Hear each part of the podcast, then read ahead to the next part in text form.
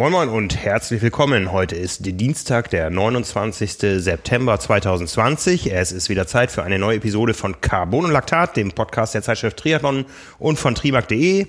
Mir gegenüber sitzt Simon Müller. Hallo Simon. Hallo Frank. Und ich bin der Frank Wechsel. Hallo zusammen. Ja, 29. September ist heute. Das heißt, heute genau vor einem Jahr wäre der Ironman Südafrika gewesen, vor einem halben Jahr. Ich wäre am Start gewesen, der Rest der Geschichte ist bekannt. Danach ist eigentlich alles richtig groß abgesagt worden. Ja. Äh, was für ein trauriges Triathlon-Jahr. Ähm, der neue Termin war ja 15.11., der ist auch schon abgesagt und ob am 14. März 2021 ein Ironman Südafrika stattfindet, das werden wir noch sehen. Ja, es hat sich viel verändert in dem halben Jahr.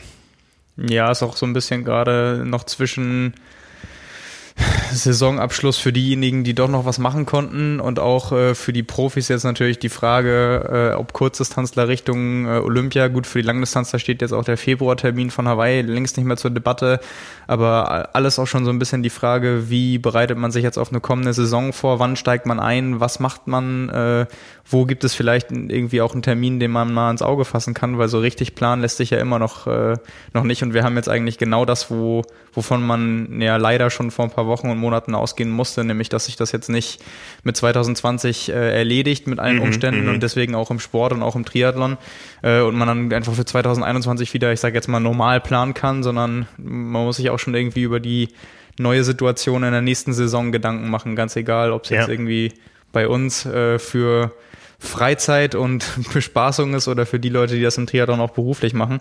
Äh, ja, das wird vermutlich dann sich noch ein bisschen ziehen. Wir hatten ja noch ein bisschen Resthoffnung letzte Woche, als wir aufgenommen haben und haben noch angekündigt, den Ironman 73 Luxemburg, dass wir den, wie viele Profis ja auch noch vor Augen haben und wir haben da auch schon groß geplant gehabt, was wir da alles machen.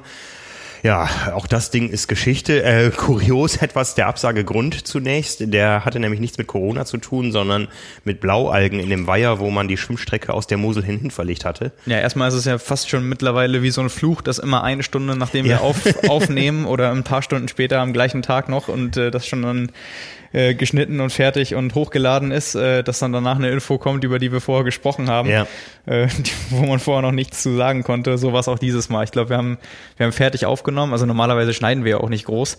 Äh, ich glaube, beziehungsweise sogar gar nicht. Und dann gehen wir hier halt raus und äh, wissen noch, wir haben auch mit, mit Anne Reichmann darüber gesprochen. Eine von vielen, die auch gesagt hat, Luxemburg wäre noch mal schön gewesen. Mhm. Äh, Sebastian Kienle auch gesagt, wenn es stattfindet, äh, wird er da noch mal gerne ein Rennen machen. Äh, wir wissen es unter anderem noch von äh, Boris Stein Stein und äh, Frederik Funk, ganz vielen anderen Top-Athleten. Äh, ja, und dann sind wir aus der Ausnahme, auf Aufnahme raus und dann äh, kam uns schon direkt entgegen Luxemburg abgesagt. ja, ja, also wie gesagt, die Begründung zunächst äh, Blaualgen in dem Weiher, wo die Schwimmstrecke äh, hinverlegt wurde. Zwei Tage später wurde dann, glaube ich, Luxemburg zum Risikogebiet erklärt. Das heißt, es wäre auch für viele wahrscheinlich dann ähm, Risikogebiet. Heißt ja nicht, dass es verboten ist, dahin zu reisen, aber ja. die Hemmnisse sind doch äh, enorm groß. Die Politik sagt auch ganz klar, das soll abschreckende Wirkung haben. Und ob das Rennen nicht damit dann eh hinfällig gewesen wäre, weiß man nicht.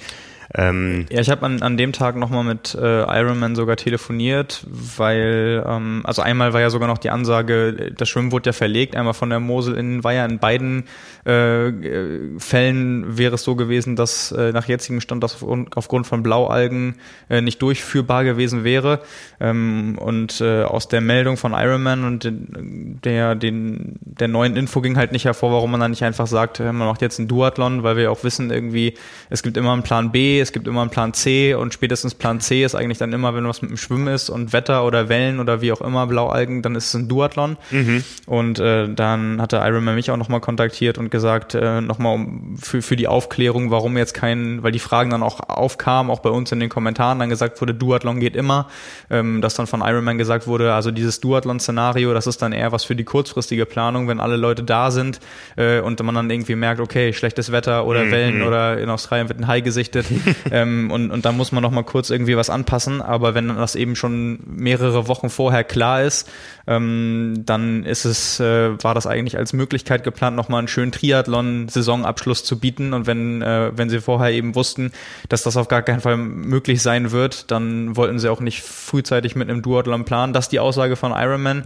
Ähm, klar, das drei Wochen im Voraus zu machen, äh, vielleicht wird man jetzt auch trotzdem feststellen, in, an dem Tag wäre es doch möglich gewesen, weil es jetzt zurückgeht. Ich meine, es wird ja, ich meine, es wird ja auch immer kälter und äh, das hat mir auch beim Ironman Hamburg, als das Schwimmen ausgefallen ist, dass zum Start des Rennens die Situation eigentlich wieder okay war, aber man halt irgendwann entscheiden musste. Und, genau. Ja. Und, und, ähnlich scheint es ja jetzt auch zu sein, dass man an einem gewissen Zeitpunkt dann sich eben festlegen musste mhm. und man dann eben sagen sagen wollte, man, man macht äh, grundsätzlich Triathlon und kein Duathlon.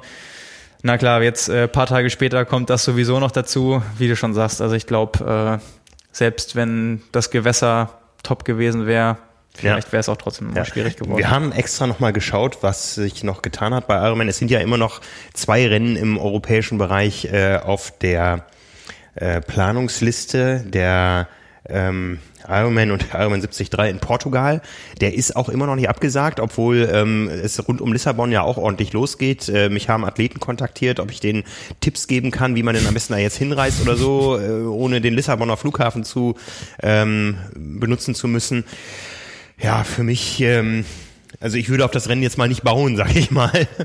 Man, ähm, man, macht das einfach wie Jonas Deichmann. Man nimmt alles mit und macht einen Triathlon um die Welt, in dem Fall nur bis Portugal, hat alles dabei und fährt mit dem Rad und schwimmt sonst und ja. nee, aber es ist äh, ja, ja klar, ist schwierig gerade. Genau, dann haben wir noch den 73 in der Türkei und dann dein Lieblingsrennen, äh, Bahrain, äh, gehört ja auch in den Einflussbereich, Organisationsbereich der, der Europäer. Da gibt's aber nicht mal ein Renndatum, ja. Also ja. Ähm, ich meine, über das Thema Bahrain haben wir lange äh, geredet. Ich glaube, weder du noch ich, wir wären dieses Jahr hingefahren. ähm, ich glaube, da ah. werden sich auch ganz viele Athleten ärgern, dass sie dieses Jahr nicht äh, zum sonst organisierten Pflichttermin äh, einmal im Jahr erscheinen müssen. Ja. Das ist aber ganz ärgerlich. Ja, ja. Also ob das Rennen stattfindet oder nicht, weiß ich nicht. To be announced steht irgendwie auf der Ironman-Seite. Also scheint ja, kein klar, so, so, so, eine kurzfristige Durchführung, ganz egal wo es jetzt ist, ist natürlich ja, ja. auch äh, unrealistisch. Also das, das ist ja, du kannst ja jetzt nicht äh, bei, sonst läuft die Anmeldung für alle Rennen mit äh, der Größenordnung ein Jahr vorher. Ja. Und jetzt sagst du irgendwie, ja, in acht Wochen findet das statt. Natürlich würden wahrscheinlich sich auch noch genug Leute anmelden, aber ob das dann wirklich alles, äh, ob man das auch auf die Beine gestellt bekommt, da hätte ich auch echt meine Zweifel. Ja, es geht allerdings noch kurzfristiger. Da muss man mal so ein bisschen äh, im Internet schauen. Es gibt ja einen lang geplanten Rennkalender, der dieses Jahr komplett über den Haufen geworfen wurde, aber hin und wieder poppen dann auch einzelne Rennen neu auf und so heißt auch eine Veranstaltung am Wochenende in Hannover. Die nennt sich nämlich äh, Pop-up Swim and Run und das Ganze läuft so ein bisschen nach dem Motto Schritt für Schritt zurück in die neue Normalität. Das ist das Ziel dieser Pop-up-Serie äh, mit professioneller Zeitmessung, mit allem drum und dran. Und da gibt es am Wochenende am zweiten, das ist der, was ist denn das? Das ist der Samstag? Nee, Nee, also der zweite ist der Freitag. Der Freitag. Ja. Am Freitag schon im Annabad in Kleefeld in Hannover einen äh, Pop-up Swim and Run, bestehend aus 300 Metern Schwimmen, 5 Kilometer Laufen. 150 Teilnehmer sind zugelassen. Eben waren noch 100 Plätze frei. Das Ganze kostet auch schlanke 18,70 Euro für Wettkampffeeling mit äh, richtiger schöner Zeitmessung und allem drum und dran. Und es läuft dann so ab, dass das Ganze ein Rolling Start ist. Das heißt, äh, bei den 300 Meter Schwimmen ist immer nur ein Athlet auf der Bahn. Und ähm, dementsprechend sind da alle Abstände eingehalten. Und weil das Ganze so schön ist, machen die zwei Tage später im, am Pferdeturm in Hannover auch einen Pop-up-Run über eine Halbmarathon-Distanz. 150 Teilnehmer. Ähm, das sind immer Slots von fünf Minuten Abstand, wo zehn Leute loslaufen. Also 15 Starts gibt's mit jeweils zehn Leuten mit fünf Minuten Abstand. Das heißt auch da Wettkampffeeling in anderer Form. Wie gesagt, das Motto ist äh, Schritt zurück, Schritt für Schritt zurück in Richtung Normalität.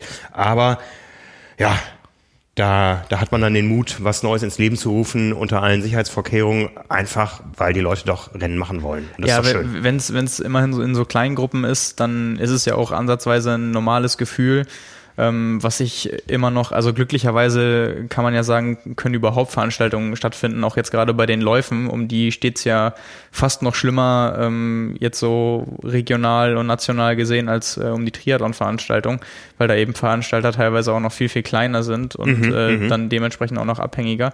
Aber beim Laufen ist es ja total, wir haben da glaube ich auch schon mal drüber gesprochen, ähm, finde ich das total wettkampffern, so Rolling Starts zu machen. Im Triathlon kennt man es ja mittlerweile, da hat man mhm. sich ja auch dran gewöhnt. Ähm, aber so beim Laufen geht eigentlich das Gefühl damit auch ein bisschen verloren. Also gerade bei so großen Stadtmarathons, die jetzt sowieso nicht stattfinden oder muss ja nicht mal Marathon sein, aber so als Teil von einer großen Gruppe zu laufen. Also jeder, der so eine Riesenveranstaltung mal gemacht hat im Laufen, kennt das bestimmt. Mhm. Äh, das ist halt einfach ein ganz anderes Gefühl, als wenn du dann möglicherweise bei einem XYZ äh, Waldlauf dann auch noch allein starten musst oder mit drei anderen und du läufst dann da mehr oder weniger für dich. Das ist halt eben schon ein ganz anderes Gefühl. Mhm. Ähm, aber klar, also lieber so ein Jahr ähm, und dann kann die Veranstaltung irgendwann wieder normal stattfinden als äh, gar nichts und äh, wir haben am Ende nur noch die Hälfte der Läufe.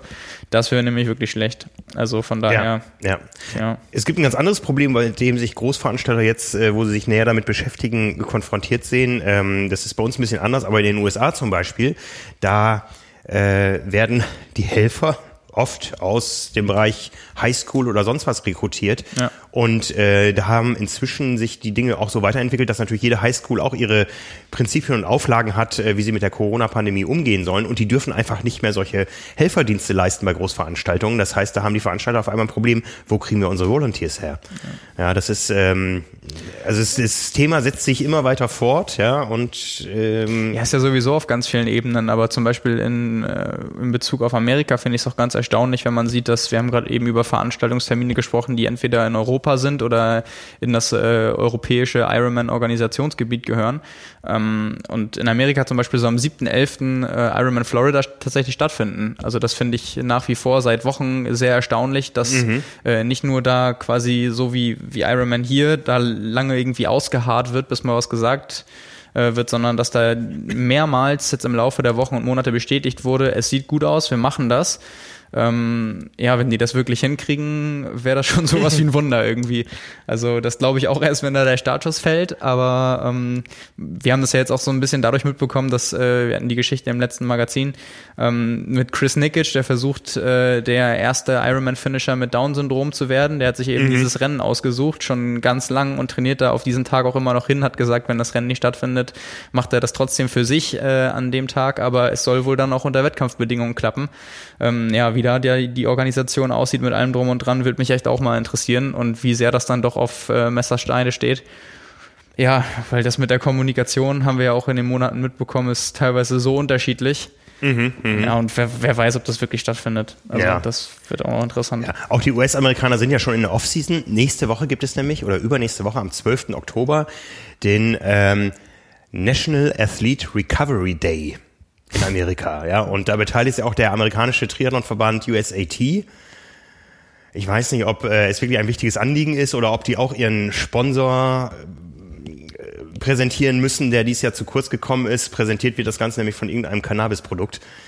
Ah, ähm, okay. Ja, ich habe da auch meine Bauchschmerzen, ob das alles eben so in die richtige Richtung geht.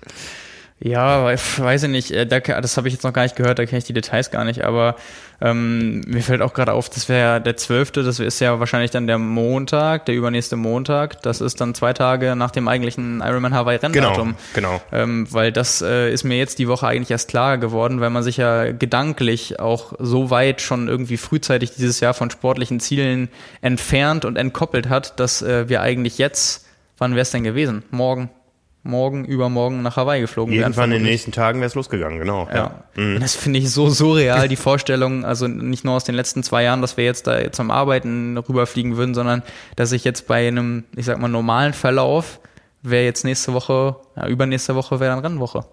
Also mhm, wäre wär mhm. der Ironman Hawaii gewesen. So. Samstag wäre Hoala Swim. Ja, und es fühlt sich so 0,0 danach an. Sonntag also wäre, wäre für dich der Zehner gewesen. Ja. Okay, du wärst wahrscheinlich gestartet und hättest den Zehner nicht so ernst ja, genommen. Nur, nur, nur wenn Lionel gestartet wäre. Ah ja, okay, ja, das ist noch eine Rechnung offen. Die zwölf Sekunden hole ich mal noch irgendwann.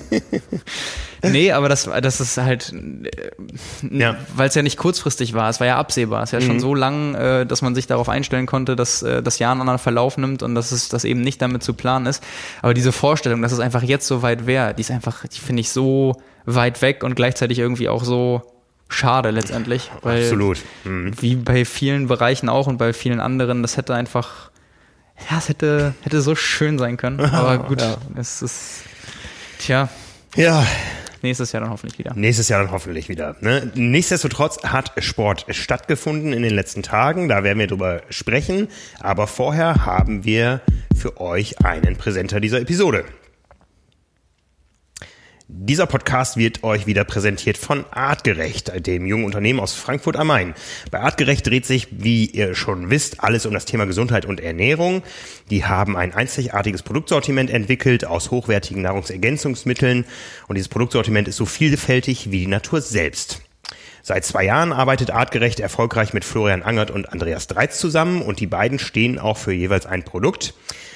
Die beiden nehmen nämlich die Produkte Amin, das sind Aminosäuren aus Gemüse fermentiert für eine schnellere Regeneration und das Produkt Energy, das ist Ribosezucker für noch mehr Energie während dem Sport. Und alle Hörer unseres Podcasts Carbon Lactat können diese Produkte zu einem Rabatt von 10% erwerben. Den Preisvorteil gibt es, wenn man im Warenkorb den Code TRIMAG10, alles in Großbuchstaben T-R-I-M-A-G 10 ähm, wenn man den Code eingibt im Warenkorb, dann wird der Preisvorteil auf diese beiden Produkte angerechnet. Man kann natürlich auch andere Produkte in diesem Zuge bestellen und da auch nochmal der Reminder, MyTriathlon-Member, also unsere Abonnenten, haben den Preisvorteil über das gesamte Produktsortiment. Die haben die Codes dadurch zugeschickt bekommen. Für die Hörer dieses Podcasts eben 10% Rabatt auf die Produkte Amin und Energy. Und diese beiden Produkte sind ähm, das wollen wir auch nochmal erwähnen, in Stickform erhältlich, das heißt ohne Flüssigkeiten und so weiter. Das heißt, man hat keine großen Transportgewichte oder wenn man dann doch mal irgendwo hinfliegt, äh, Flüssigkeiten dabei, sondern einfach Sticks, die man öffnet und die Produkte dann zu sich nimmt. Ja, es hat Sport stattgefunden am Wochenende. Ähm, da hast du jetzt den deutlich besseren Überblick. Womit möchten wir anfangen? Naja, weil äh, Ironman-Rennen und Langdistanzen an sich dieses Jahr schon so einzigartig sind. Gehen wir diesmal von lang nach kurz, ja. genau, würde ich sagen. Wir haben ja auch alles dabei. Also wir haben ja jetzt wirklich von äh, Langdistanz, Mitteldistanz, Supersprint, verschiedene Meisterschaften, Laufbestzeiten, mhm, mhm Einzelzeitfahren. Äh, also es war am Wochenende auch wirklich viel nochmal. Ich glaube jetzt, äh, danach kommt, kommt jetzt dieses Jahr auch nicht mehr so viel, aber da waren wirklich nochmal sieben, acht Sachen überall auf der ganzen Welt verteilt, die stattgefunden haben. Und mhm. eben unter anderem auch ähm, das Ironman-Rennen in Cairns, was dann sogar äh, Asien-Pazifik-Meisterschaft war. Und äh, das kann man vielleicht einmal vorwegnehmen. Ich, ich Eigentlich die einzige regionale Meisterschaft auf der auf der vollen Distanz. Es sei denn in Südamerika, ich weiß nicht, welches Rennen da dieses Jahr Meisterschaft ist. Es wäre ja im ne? Frühjahr St. George gewesen. Äh, Südamerika hat ja eine eigene. Achso, Südamerika. Also Nordamerika ja, ich, ist ausgefallen, Frankfurt genau. ist ausgefallen, Südafrika ist ausgefallen. Asien-Pazifik hat stattgefunden. Ja, wer das sonst wieder, wer äh, Südamerika war letztes Jahr Cozumel. Ja. Kann ich mich noch dran erinnern? Ja, davor war es Argentinien. genau, ja, genau, Argentinien wäre es ja auch gewesen, wurde dann abgesagt. Dann mhm. hat äh, Cozumel letztes Jahr ja auch die Slots für die Profis äh, mehr bekommen. Ich glaube, es waren ja sogar drei und drei Slots. Ähm, eben dann auch mit äh, Meisterschaftsstatus. Und Cozumel ist auch dieses Jahr noch nicht abgesagt. Nee, also das, 22. November, glaube ich. Ja, das könnte mhm. theoretisch auch, also wir, wir sprechen gleich noch über den 73 Cozumel, da äh, gibt's oder gab es auch genug Probleme mit der Anreise, warum einige sich dann auch gegen Start entschieden haben. Mhm. Das ist äh, natürlich ein Szenario, was auch dann für die Langdistanz gelten wird, gerade mhm. für europäische Athleten, die dann einfach nicht nach Mexiko vielleicht kommen können. Ähm, ja, aber das, da, da bin ich mir gerade auch nicht sicher. Ähm, mhm. Taupo hat ja noch stattgefunden im Frühjahr, im, im März. Ähm, ja, und Cairns war jetzt die zweite Langdistanz, äh, wo wir aber gerade auch schon ähm, mit, mit Slots und so weiter und Meisterschaften ähm, ist es halt eben so, dass jetzt in Cairns, ich habe die Finisher-Zahl nicht gesehen, aber statt irgendwie der doppelten oder dreifachen Anzahl von Startern jetzt bei den Age-Groupern, war das eben sehr zusammengeschrumpft und es gab trotzdem 75 Slots bei den Age-Groupern. Mhm. Das heißt äh, natürlich, dass äh, ich sag mal, das Niveau, auf dem die Slots vergeben werden oder jetzt wurden in dem Fall nicht ansatzweise so hoch sein wird wie in den Vorjahren. Ja. Ich habe jetzt leider keine ähm, Tabelle gefunden, wo man sehen konnte, wer jeweils in welcher AK den letzten Platz bekommen hat. Aber das ist so ein bisschen das Szenario, was wir im Sommer äh, schon gesagt hatten für den Alternativtermin von Hamburg, dass es eben sehr einfach sein könnte im Vergleich zu den normalen Jahren, sage ich jetzt mal, sich zu qualifizieren. Und das war da ganz klar der Fall. Also ich glaube, es ja. waren 400 Starter oder so äh, und 75 Lots dabei. Das ist natürlich äh, ja, also äh, eine bessere Chance bekommt man wirklich nicht mehr. Gucken wir doch mal in meine Altersklasse. Wow. Also ich sag mal, bei 75 Slots äh, hätte es in meiner Altersklasse sicher bis Platz 6 ja, das kann gut sein. Gereicht. Fünf ja. oder sechs. Fünf oder sechs. Der sechste Platz in meiner Altersklasse 45, 11 Stunden 32. Ja. Also ist auch sehr heiß gewesen. Ist das, auch sehr heiß gewesen. Äh, Siegerzeit in der Altersklasse 10,21, Gesamtsiegerzeit 8 Stunden 13. Also ja. Äh, ja, ich sag mal, wenn das jetzt, wenn das jetzt ähm, Siegerzeiten gehen oft unter 8 Stunden weg, dann sind es vielleicht 20 Minuten, der Age vielleicht 40 Minuten. Aber das ist ja äh, dann doch, und vor allem, es geht danach dann auch Platz 10 ist schon bei 12 Stunden 20. Ja. Ähm, ja, klar, das ist genau das, was ich meine. Also es sind halt deutlich, deutlich weniger Starter gewesen, ja, ja. gleiche Anzahl von Slots. Das ist natürlich die Frage äh, in, aus der Perspektive von Ironman, was machst du? Mhm. Also passt du das einfach prozentual äh, an auf die Leute, die jetzt nicht gestartet worden werden äh, oder gestartet sind, obwohl sie angemeldet waren. Also dann gibt's eben nicht 75, sondern doch nur 40 ja. oder sogar noch weniger, weil eben so wenig Starter da waren, ist halt irgendwie auch. Ja, also unfair. um das mal in Relation zu setzen, bei den Kontinentalmeisterschaften, bei den großen, ähm, hast du in der Regel in dieser Altersklasse mindestens 300 Leute am Start. Ähm, das sind einfach die, die größten Altersklassen, äh, entweder 40 oder 45, manchmal auch 35, meistens ist die Altersklasse 40, die die größte ist.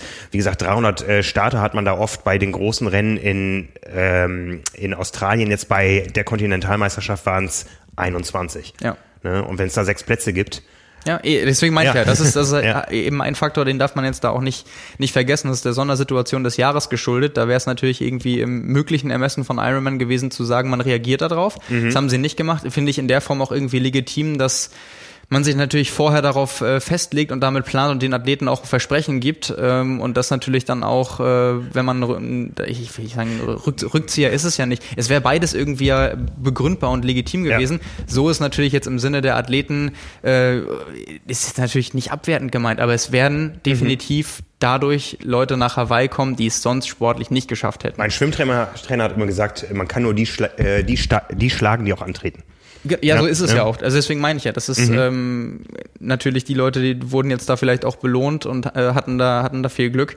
Ähm, aber das äh, muss man da halt eben auch mal sehen, dass äh, eben dann nach Australien genauso wenig internationale Athleten kommen konnten, wie jetzt irgendwie das auch in Mexiko ja. der Fall war das äh, ja, ist auf jeden Fall so, ein, so, eine, so eine Randnotiz, die man jetzt, wenn man auch die sportlichen Ergebnisse anguckt und eben dann auch bei den Profis und auch abseits der Profis da ähm, aktuell in der jetzigen Lage nicht vergessen darf. Ja, ja. Also es sind auch tatsächlich fast nur Einheimische dann. Ja, genau. Also man kann es in dieser kleinen, kleinen Anmutung immer nicht äh, genau erkennen, ob das jetzt die australische oder neuseeländische Flagge ist, aber letztendlich sind es, ähm, ne, ich guck mal, deine Altersklasse, Altersklassensieg wäre weggegangen mit 10 Stunden 50 es gab insgesamt fünf Finisher in der Klasse. Ja. Ja. Ja, wenn man die Gunst der Stunde nutzt, ähm, spricht da ja nichts gegen. Ne? Nee, das meinte ich damit auch nicht. Mhm. Aber es ist natürlich eben auch, auch ein Szenario, was man sonst in einem normalen Jahr ja, ja. Mhm. niemals sehen würde. Also sowohl von, den, von der Teilnehmeranzahl als auch von der Leistungsdichte. Es ist eben alles sehr abstrus dieses ja. Jahr. Ja. ja, kommen wir, kommen wir zu den Profis. Ähm, da gab es nämlich einen äh, Ironman-Debütsieg. Erster Start auf der Langdistanz, erster Sieg. Max Newman. Ein ähm, neuer Mann, ja. Ja, genau, ein, ein neuer Mann. Äh, vor, vor zwei Wochen, wir haben drüber gesprochen, Ironman 73 Sunshine Coast, quasi das Warm-up-Rennen zum Ironman Cairns. Mhm. Ist er Zweiter geworden hinter Aaron Royal. Äh, 25 Jahre jung, muss man ja in dem Fall sagen. Ehemaliger Kurzdistanzler, äh, starker Mann und wurde unter anderem von Tim Reed, äh, der 73-Weltmeister von 2016, der Vierter geworden ist, nach dem Rennen äh, auch dafür gelobt, wie, er, wie gut er einmal offensichtlich beim ersten Rennen sofort mit der Distanz zurechtkommt und eben auch mit der Hitze. Mhm, da Tim mhm. Reed gleich äh, ja, ihm so ein bisschen die, die Lorbeeren zugeschoben, hat gesagt, äh, das wäre auch so ein Kandidat trotz des jungen Alters, den man äh, für Kona irgendwie für die Top 10 und für Top-Platzierungen gleich mal auf der Rechnung haben sollte, weil der offensichtlich äh, mit, mit Hitze sehr, sehr gut kann. Mhm. Äh, hat das Rennen gewonnen in äh, 13, äh, 13 Stunden, ja, das wäre wär dann doch gar nicht so gut. 8 Stunden, 13 Minuten, 9 Sekunden und äh, ja, war dann auch ein australisches Podium äh, gelandet, äh, zweieinhalb Minuten, äh, rund zweieinhalb Minuten vor Tim van Berkel, den, den kennt man auch, und der wiederum vor Josh Amberger, der äh, acht Stunden 18,39 gebraucht hat, also ja, knapp drei Minuten dahinter. Und äh, ja, in dem Fall ärgerlich für Josh Amberger. Wir kennen ja das neue Quali-System von Ironman. Äh, in dem Fall gab es bei den Männern zwei Slots, äh, die gingen dann eben an äh, Max Newman und an Tim van Berkel und mhm. Josh Amberger ist äh, trotz guter Leistung leer ausgegangen. Ähm, ja, das wird er natürlich irgendwie wahrscheinlich doch noch schaffen, sich woanders zu qualifizieren, aber ist natürlich in dem Fall auch bitter. Ja. Also schnellste, wie gesagt, sehr warme Bedingungen, schnellste äh, Marathonzeit des Tages von Max Newman in 2.50.06. Das ist für den ersten Langdistanzmarathon insgesamt auch sehr, sehr ordentlich bei den Bedingungen. Ähm, wie schon gesagt, Vierter, den kennt man dann auch, Tim Reed.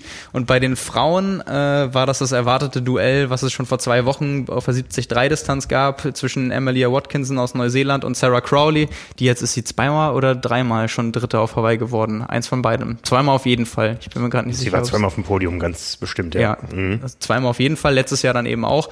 Ähm, und ja, auch über die doppelte Distanz äh, hat sie es nicht geschafft, an ihrer Konkurrentin vorbeizukommen. Also gleiche Reihenfolge wie über die 73-Distanz auch schon. Emilia Watkinson vor Sarah Crawley, äh, 9 Stunden 20 die Zielzeit, äh, eine Minute 25 Rückstand von Sarah Crawley, also wirklich auf die Langdistanz ein sehr, sehr enges Finish äh, bis, bis zum Ende, also nicht mal anderthalb Minuten. Äh, ja, und Platz drei dahinter auch äh, aus Australien wie, wie Sarah Crawley, äh, Rini Kiley. Ähm, ja, mit, mit noch ein paar Minuten dahinter, 9 Stunden 23. Äh, bei den Frauen gab es nur einen Slot. Den hat dann dementsprechend Emilia Watkinson bekommen. Ähm, ja, so, so weit, so gut. Ist irgendwie fast, fast komisch, sportlich darüber zu reden und dieses Jahr noch Hawaii-Slots zu verteilen. Ja, ne? Ich glaube, den Athleten wird es ähnlich gegangen sein mit der Vorbereitung, äh, auf einmal dann doch noch so, so etwas mit dieser Priorität aus dem, aus dem Boden gestampft zu bekommen. Ja. Ja. Wo machen wir weiter? Wenn wir, wir sind gerade bei den Ironman-Rennen. Äh, Wir haben über Mexiko schon gesprochen. In Cozumel gab es jetzt den 73, ein paar Wochen vor, vor der Langdistanz. Ähm, ja, und äh, wie gerade schon gesagt, also einige Athleten auch Probleme mit der Einreise gehabt, hätten das Rennen gern gemacht, äh, haben sich dann dagegen oder mussten sich dann dagegen entscheiden. Äh, gewonnen hat das Rennen dann, wir haben letzte oder vorletzte Woche auch schon über ihn gesprochen, Sam Long, ähm, der beim äh, quasi ja amerikanisch internen Rennen äh, ohne großes Label die Mitteldistanz auf 1800 Meter Höhe gewonnen hat. Wir haben darüber berichtet auf äh, Trimac. Auch da schon ähm, mit einem sehr starken Radsplit. Äh, dieses Mal auch äh, insgesamt den Streckenrekord eingestellt mit drei Stunden 42, 44 Sekunden und auf dem Rad auch äh, wieder, muss man schon fast sagen, unter zwei Stunden gefahren. Ja. Also wirklich sehr, sehr stark. Du Äh, kennst die Strecke da, das, ähm, sie ist flach, aber windanfällig.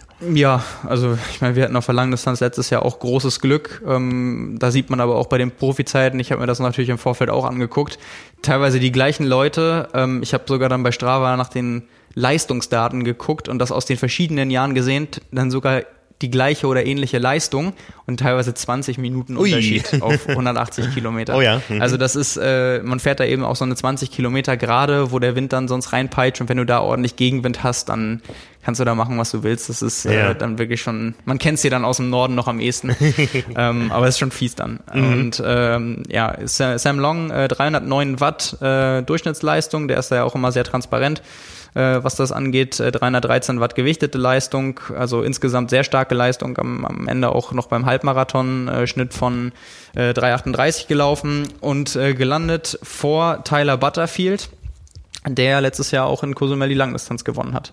Und ich glaube auch äh, letztes Jahr sogar den 73. Ich glaube, der hat letztes Jahr beides gewonnen, äh, wenn ich mich gar nicht täusche. Aber die Langdistanz auf jeden Fall, da war ich dabei. Ja. Das war sehr eindrucksvoll mit der Laufleistung damals. Ein 2,38 Marathon, deutlich schneller gelaufen als alle anderen. Also ja, wirklich, wirklich abartig. Und ähm, Platz drei äh, an, beim Heimrennen an den Mexikaner äh, Mauricio Mendes, der dann drei Stunden 46 gebraucht hat und äh, ja gut drei Minuten hinter Butterfield dann auf Platz drei gelandet ist. Also dementsprechend schon auch wieder große Namen, die man kennt, Top-Athleten, die jetzt auch wieder internationale Rennen machen können. Ähm, ja, und jemand wie Sam Long, der sich durch seine extremen Trainingseinheiten in den letzten Wochen und Monaten äh, am ehesten in dieser Zeit noch hervorgetan hat. Ich erinnere an die ähm, ja, Com-Battles äh, in, in dann, wo, wo war es in was in Arizona, ja, müsste in, in Tucson, ähm, beim, bei der Bergauf-Passage gegen Lionel Sanders, als sie sich dann dreimal gegenseitig den Com da ähm, bei Mount Lemmon, genau, äh, abgenommen haben. Deswegen, äh, der, der kann offensichtlich nicht nur so trainieren, sondern bringt das äh, auch auf die, auf die Straße.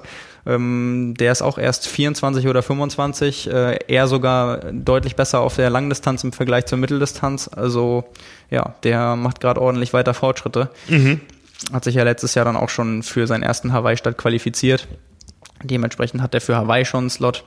Ähm, ja, und bei den Frauen äh, war das im, im Vorfeld, also ohne ohne drei Platten und äh, eine abgerissene Kette oder so, wäre das auch ein Wunder gewesen, wenn es anders gelaufen wäre. Holly Lawrence, äh, auch lange schon kein Rennen mehr gemacht, absolute Top-Favoritin.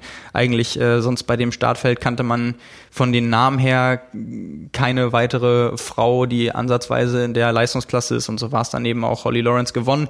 Vier Stunden 7, 17 äh, mit zehn Minuten Vorsprung äh, vor Romina Biagioli, kannte ich vorher auch nicht aus Argentinien ähm, und dahinter Cecilia Perez aus Mexiko. Ähm, ja, zehn Minuten Vorsprung beim Laufen auch am Ende vermutlich nicht voll durchgezogen, hatte nicht die schnellste Laufzeit.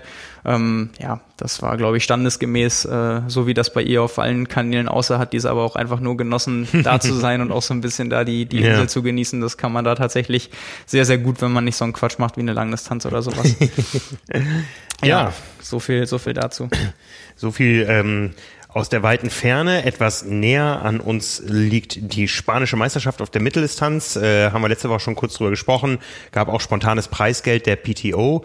Ähm, das ist ja Momentan findet ja jedes Wochenende ein oder zwei Rennen äh, statt mit PTO-Preisgeld. Ähm, ich habe jetzt äh, den umgekehrten Weg mal gesehen, dass die PTO sagt, wir haben da ein Rennen in der Nähe von äh, Cannes in Frankreich. Genau, ja. Ähm, wenn wir genug Profis zu, zusammenkriegen, dann geben wir da Preisgeld drauf. Ja. Das ist sicherlich auch, ähm, also kann man ja auch sagen, es ist ja glücklicherweise offensichtlich auch eine Reaktion auf äh, alles, was jetzt im Vorfeld da so ein bisschen passiert ist und auch mhm. ähm, von den Profis selbst ähm, angeprangert wurde, weil ja eben auch Kontakt zur PTO gesucht wurde und ich weiß dann eben auch, dass einige von den Athleten da explizit eine Mail bekommen haben mit diesem Angebot äh, und da gesagt wurde, hey, äh, wir würden gern noch dieses Jahr mhm. was auf die Beine stellen, wenn genug Leute zusammenkommen, dann unterstützen wir dieses Rennen, es sieht danach aus, dass es stattfindet und dann auch unten nochmal der Hinweis, äh, bitte teilt das auch nochmal untereinander direkt äh, mit den weiteren deutschen Profiathleten. Mhm. Also äh, ja, kann man jetzt sagen, ähm, was man will, was da vielleicht von der, gerade von der Kommunikation Kommunikation und auch Organisation von der PTO hätte irgendwie besser laufen können.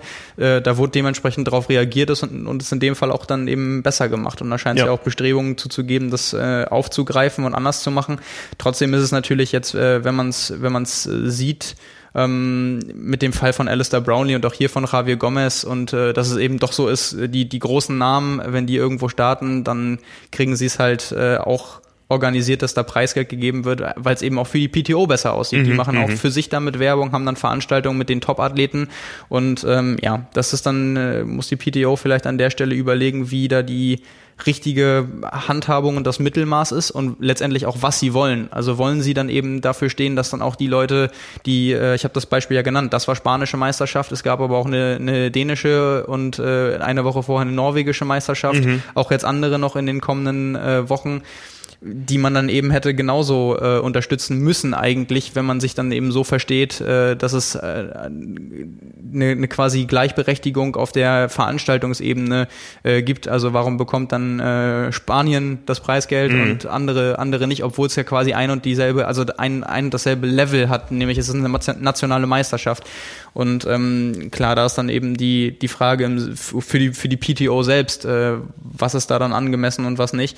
Ähm, ja, also ich glaube, alle, sowohl die PTO als auch die Athleten und äh, ja, jeder für sich eigentlich auch hofft, dass sich die Frage erübrigt in dem Sinne, dass es nächstes Jahr einfach wieder ganz normal ja. große Veranstaltungen gibt und man sich gar nicht diese Frage stellen muss mhm. ähm, und man dann eben gucken kann, also dass, dass eben diese Abhängigkeit nicht so sehr da ist wie jetzt gerade in der Zeit, weil mhm. natürlich dann, wenn jemand wie, wie die PTO sich da auf die Fahne schreibt, da auch zu agieren und zu unterstützen, mhm. man dann natürlich gleich automatisch eine ganz andere Rolle einnimmt, als es in einem Jahr mit normalen Events, äh, Sponsorenmöglichkeiten, äh, Präsenz, Veranstaltungen, Übertragungen und so weiter möglich gewesen wäre. Mhm. Das ist natürlich jetzt in dem Fall auch ein, auch ein Sonderfall. Aber ja, in, in, jedem Fall schön zu sehen, äh, dass das gleich jetzt äh, nochmal versucht wurde, sofort in ein paar Wochen auch anders umzusetzen. Ja, ja. Wie vertrackt das Ganze ist, ähm, ich habe die Tage mit einem äh, Coach einer eines, äh, eines einer Athletin äh, gesprochen, die oder der ähm, ein richtig gutes Niveau hat, den Anschluss gerade schafft. Ähm, da ging es darum, um den Start bei der Weltmeisterschaft in Daytona und da hieß es, nein, das können wir uns nicht leisten, da zu starten. Ja, da gibt es ein Rennen ähm, mit richtig, richtig viel Preisgeld, aber mhm. diese Hürde überhaupt dahin zu kommen und ich sag mal jetzt nach, nach Florida zu fliegen, kostet aktuell 500 Euro. Ähm, ein Rad mit hin und her zu nehmen, nochmal 500, ist man bei 1000 Euro. Und in Daytona, ähm, wo Springback, Hochburg und alles Mögliche, äh, wo, es Hotelzimmer ohne Ende gibt, da wird man wahrscheinlich auch die Hotelnacht für dort hier unter 100 bekommen. Das heißt, mit einer Investition von 1500 Euro könnte man bei einer Weltmeisterschaft starten, aber dafür reicht das Geld nicht nach diesem Jahr. Dafür reichen die Sponsoring-Einnahmen nicht, äh, Preisgelder schon gar nicht. Das heißt, ähm, da sind Athleten, die ein richtig gutes Niveau haben, denen aber der Zugang zu der Möglichkeit, richtig großes Preisgeld zu verdienen, äh, verwehrt ist, weil die, die Hürde einfach da ist, diese Schwelle nicht überschritten werden kann. Und das ist hochdramatisch.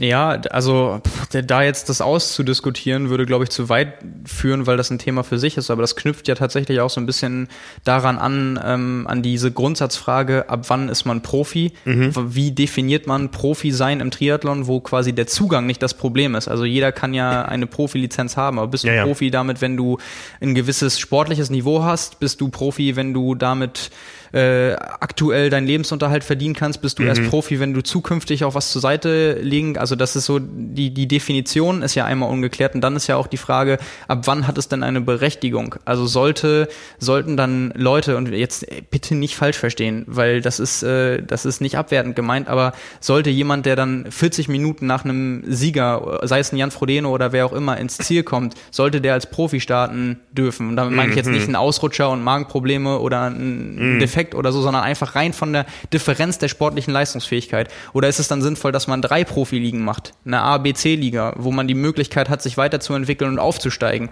dass man mhm. das eben so, so einteilt, dass das Niveau noch weiter zusammengeht? Weil das würde ja jetzt bedeuten, und das zeigt ja dieses Jahr auch ganz deutlich, dass dann ausgesiebt wird. Genauso wie bei den kleineren Veranstaltungen, die es dann nicht mehr schaffen zu existieren und am Leben zu bleiben nächstes Jahr, gibt es dann eben, entfällt einfach, sage ich jetzt mal, die, die letzte Reihe äh, der Profis, weil das die ersten ja. sind, sage ich jetzt mal, die da dran, dran glauben müssen. Ja, ja, weil ja. Wenn, wenn es selbst nicht möglich ist, diese Präsenz wahrzunehmen, weil das an der finanziellen Hürde scheitert, dann hast du vielleicht dieses Jahr auch gar keine andere Möglichkeit, keine Alternativen mhm. und äh, kannst es dann eben auch nicht weitermachen. Und das ist halt eben jetzt die Frage. Also äh, was ist da erstrebenswert für ein Niveau und für ein System?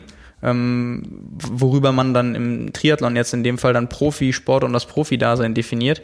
Ich glaube, das wird zu weit führen, weil da gibt es so viele ähm, verschiedene Modelle und Möglichkeiten und auch natürlich äh, Ansichten, aber da so diesen Einblick zu haben, was das überhaupt bedeutet für jemanden, äh, zeigt einerseits auf der negativen Seite, wie schlecht es um den Triathlon ja, insgesamt ja, steht, ja. was den Profisport angeht, mhm. äh, was ja immer noch nicht ansatzweise vergleichbar mit, mit anderen Sportarten ist. Und eben mhm. gerade wie du, wie du schon sagst, also es geht dann nicht um, um Sportler, die äh, jetzt ihr erstes Profirennen machen oder zwei Profirennen gemacht haben, sondern die jahrelang dabei sind, nicht absolute Weltspitze, aber mhm. die Top-Resultate, Top 5, äh, Top 8 bei großen Rennen einfahren können. Mhm. Ähm, das ist dann eben, das ist dann eben die Frage.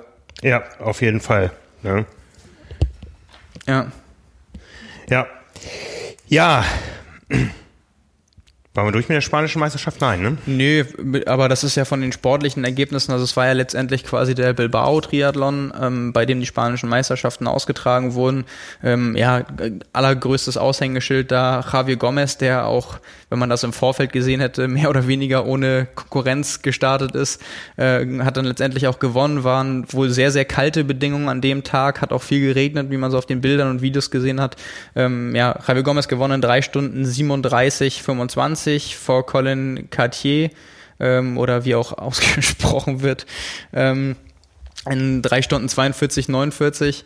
Ähm, also sehr eindeutig. Ja, also es sind letztendlich nur ein bisschen mehr als fünf Minuten, aber ich würde mal vermuten, wenn das eng gewesen wäre, äh, ich weiß jetzt nicht, wie sehr sich da Javier Gomez äh, für ja. quälen musste. Das sah schon alles oder hat sich auch sehr kontrolliert angehört, auch wenn er, wenn er glücklich darüber war, ein äh, Rennen überhaupt machen zu können. Was ähm, an der ganzen Veranstaltung eigentlich, äh, ich sag mal, das Besonderste war, war, dass Javier Gomez Frau auch das Frauenrennen gewonnen hat. Ah. Obwohl sie Neuseeländerin ist. Ähm, also Anneke Jenkins ähm, mit vier Stunden zehn und äh, ja, dementsprechend auch fast fünf Minuten Vorsprung, ähm, die dann quasi das offene Rennen da gewonnen hat. Äh, ja, wie gesagt, für die Meisterschaft nicht ähm, relevant, weil sie eben Neuseeländerin ist, äh, keine Spanierin.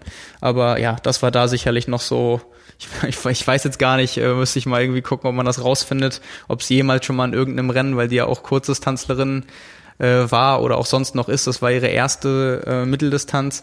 Ob es mal schon ein Rennen gab, irgendwie ein Weltcup oder eine kleinere Veranstaltung, bei dem beide gewonnen haben, äh, weiß ich jetzt so nicht, habe ich jetzt so auch nicht äh, gesehen, aber ja, wahrscheinlich für beide dann doch noch irgendwie auch in diesem Jahr so ein kleines Highlight, dann gleich da bei der ersten Mitteldistanz auch, auch zu gewinnen. Mhm. Ja, aber war jetzt von der sportlichen Wertigkeit, abgesehen davon und abgesehen von Javier Gomez, äh, keine allzu große Sache. Ähm, eher so ein Angebot, was Gomez wahrscheinlich einfach mal so mitgenommen hat. Mhm, mh. Ja, Gomez als Altmeister, ähm, Pendant in der Schweiz dazu, Nicolas Birk. Ich weiß nicht, zum wievielten Mal sie am Wochenende Schweizer Meisterin geworden ist. Wir haben es letzte Woche angekündigt, wie das Format läuft. Also ähm, es war ein Supersprint mit Halbfinals und Finals. Ich glaube, bei den Männern ist dann gar nicht das Viertelfinale durchgeführt worden, wie es angekündigt war. Ähm, das Ganze live gestreamt. Und äh, ja, Sieger Florian Salvesberg und Nikolaus Spirik, also durchaus erwartbar. Und äh, Nikolaus Spirik, äh, das Florin. Florin, ja. Nicht Florian. habe ich ihn falsch geschrieben hier. Ah ja, auch das noch, genau. Ne, ähm, Nikolaus Spirik äh, eben auf dem Weg zu ihren fünften Olympischen Spielen. Ähm, ja wenn es denn so kommt. Ja, da ist sie, äh, und man darf nicht vergessen, die, die hatte ja neulich noch irgendwie einen Radsturz und sich irgendwas gebrochen vor zwei Monaten erst, ne? Und ja. dann wird sie trotzdem Schweizer Meister. Ja, es ist schon sehr beachtlich, ne? Also auch, äh, ist einfach beeindruckend. Also, dass man in dem Alter über einen äh, Supersprint noch so fit ist. Natürlich ist jetzt irgendwie in der, in der Schweiz das ist auch was anderes als für, vermutlich bei anderen Nationen, wo das in der Spitze auf der Kurzdistanz noch umkämpfter ist. Aber nichtsdestotrotz, wenn man dann eben sieht, was für ein breites Spektrum das ist bei Nicolas Birik, dass die in Vorbereitungen, ich erinnere mich noch äh, auf, auf Olympia 2016, dann einfach mal angefangen hat, 70 Dreis zu machen und da auch äh, teilweise dann zu gewinnen und dann mit dem, ich weiß nicht, wo war das, war das Mallorca, wo sie dann mit dem Rennrad gestartet ist, einfach um das mal irgendwie so äh, zu einfach zu machen und mehr oder weniger fürs fürs Training. Also ja über so viele Jahre so viele verschiedene Distanzen und äh, Formate da irgendwie zu beherrschen und ähm, ja letztendlich ist ja ist ja auch eine Binsenweisheit, aber stimmt ja auch. Also nach nach oben kommen ist das eine und da bleiben das andere.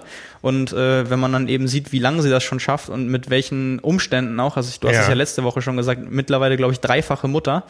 Ähm, und mit, mit allem, was Rechtsanwältin. dann. Ja, genau, ja. Mit, mit allem, was dann dazugehört, trotzdem auf dem Niveau äh, zu sein, zu bleiben.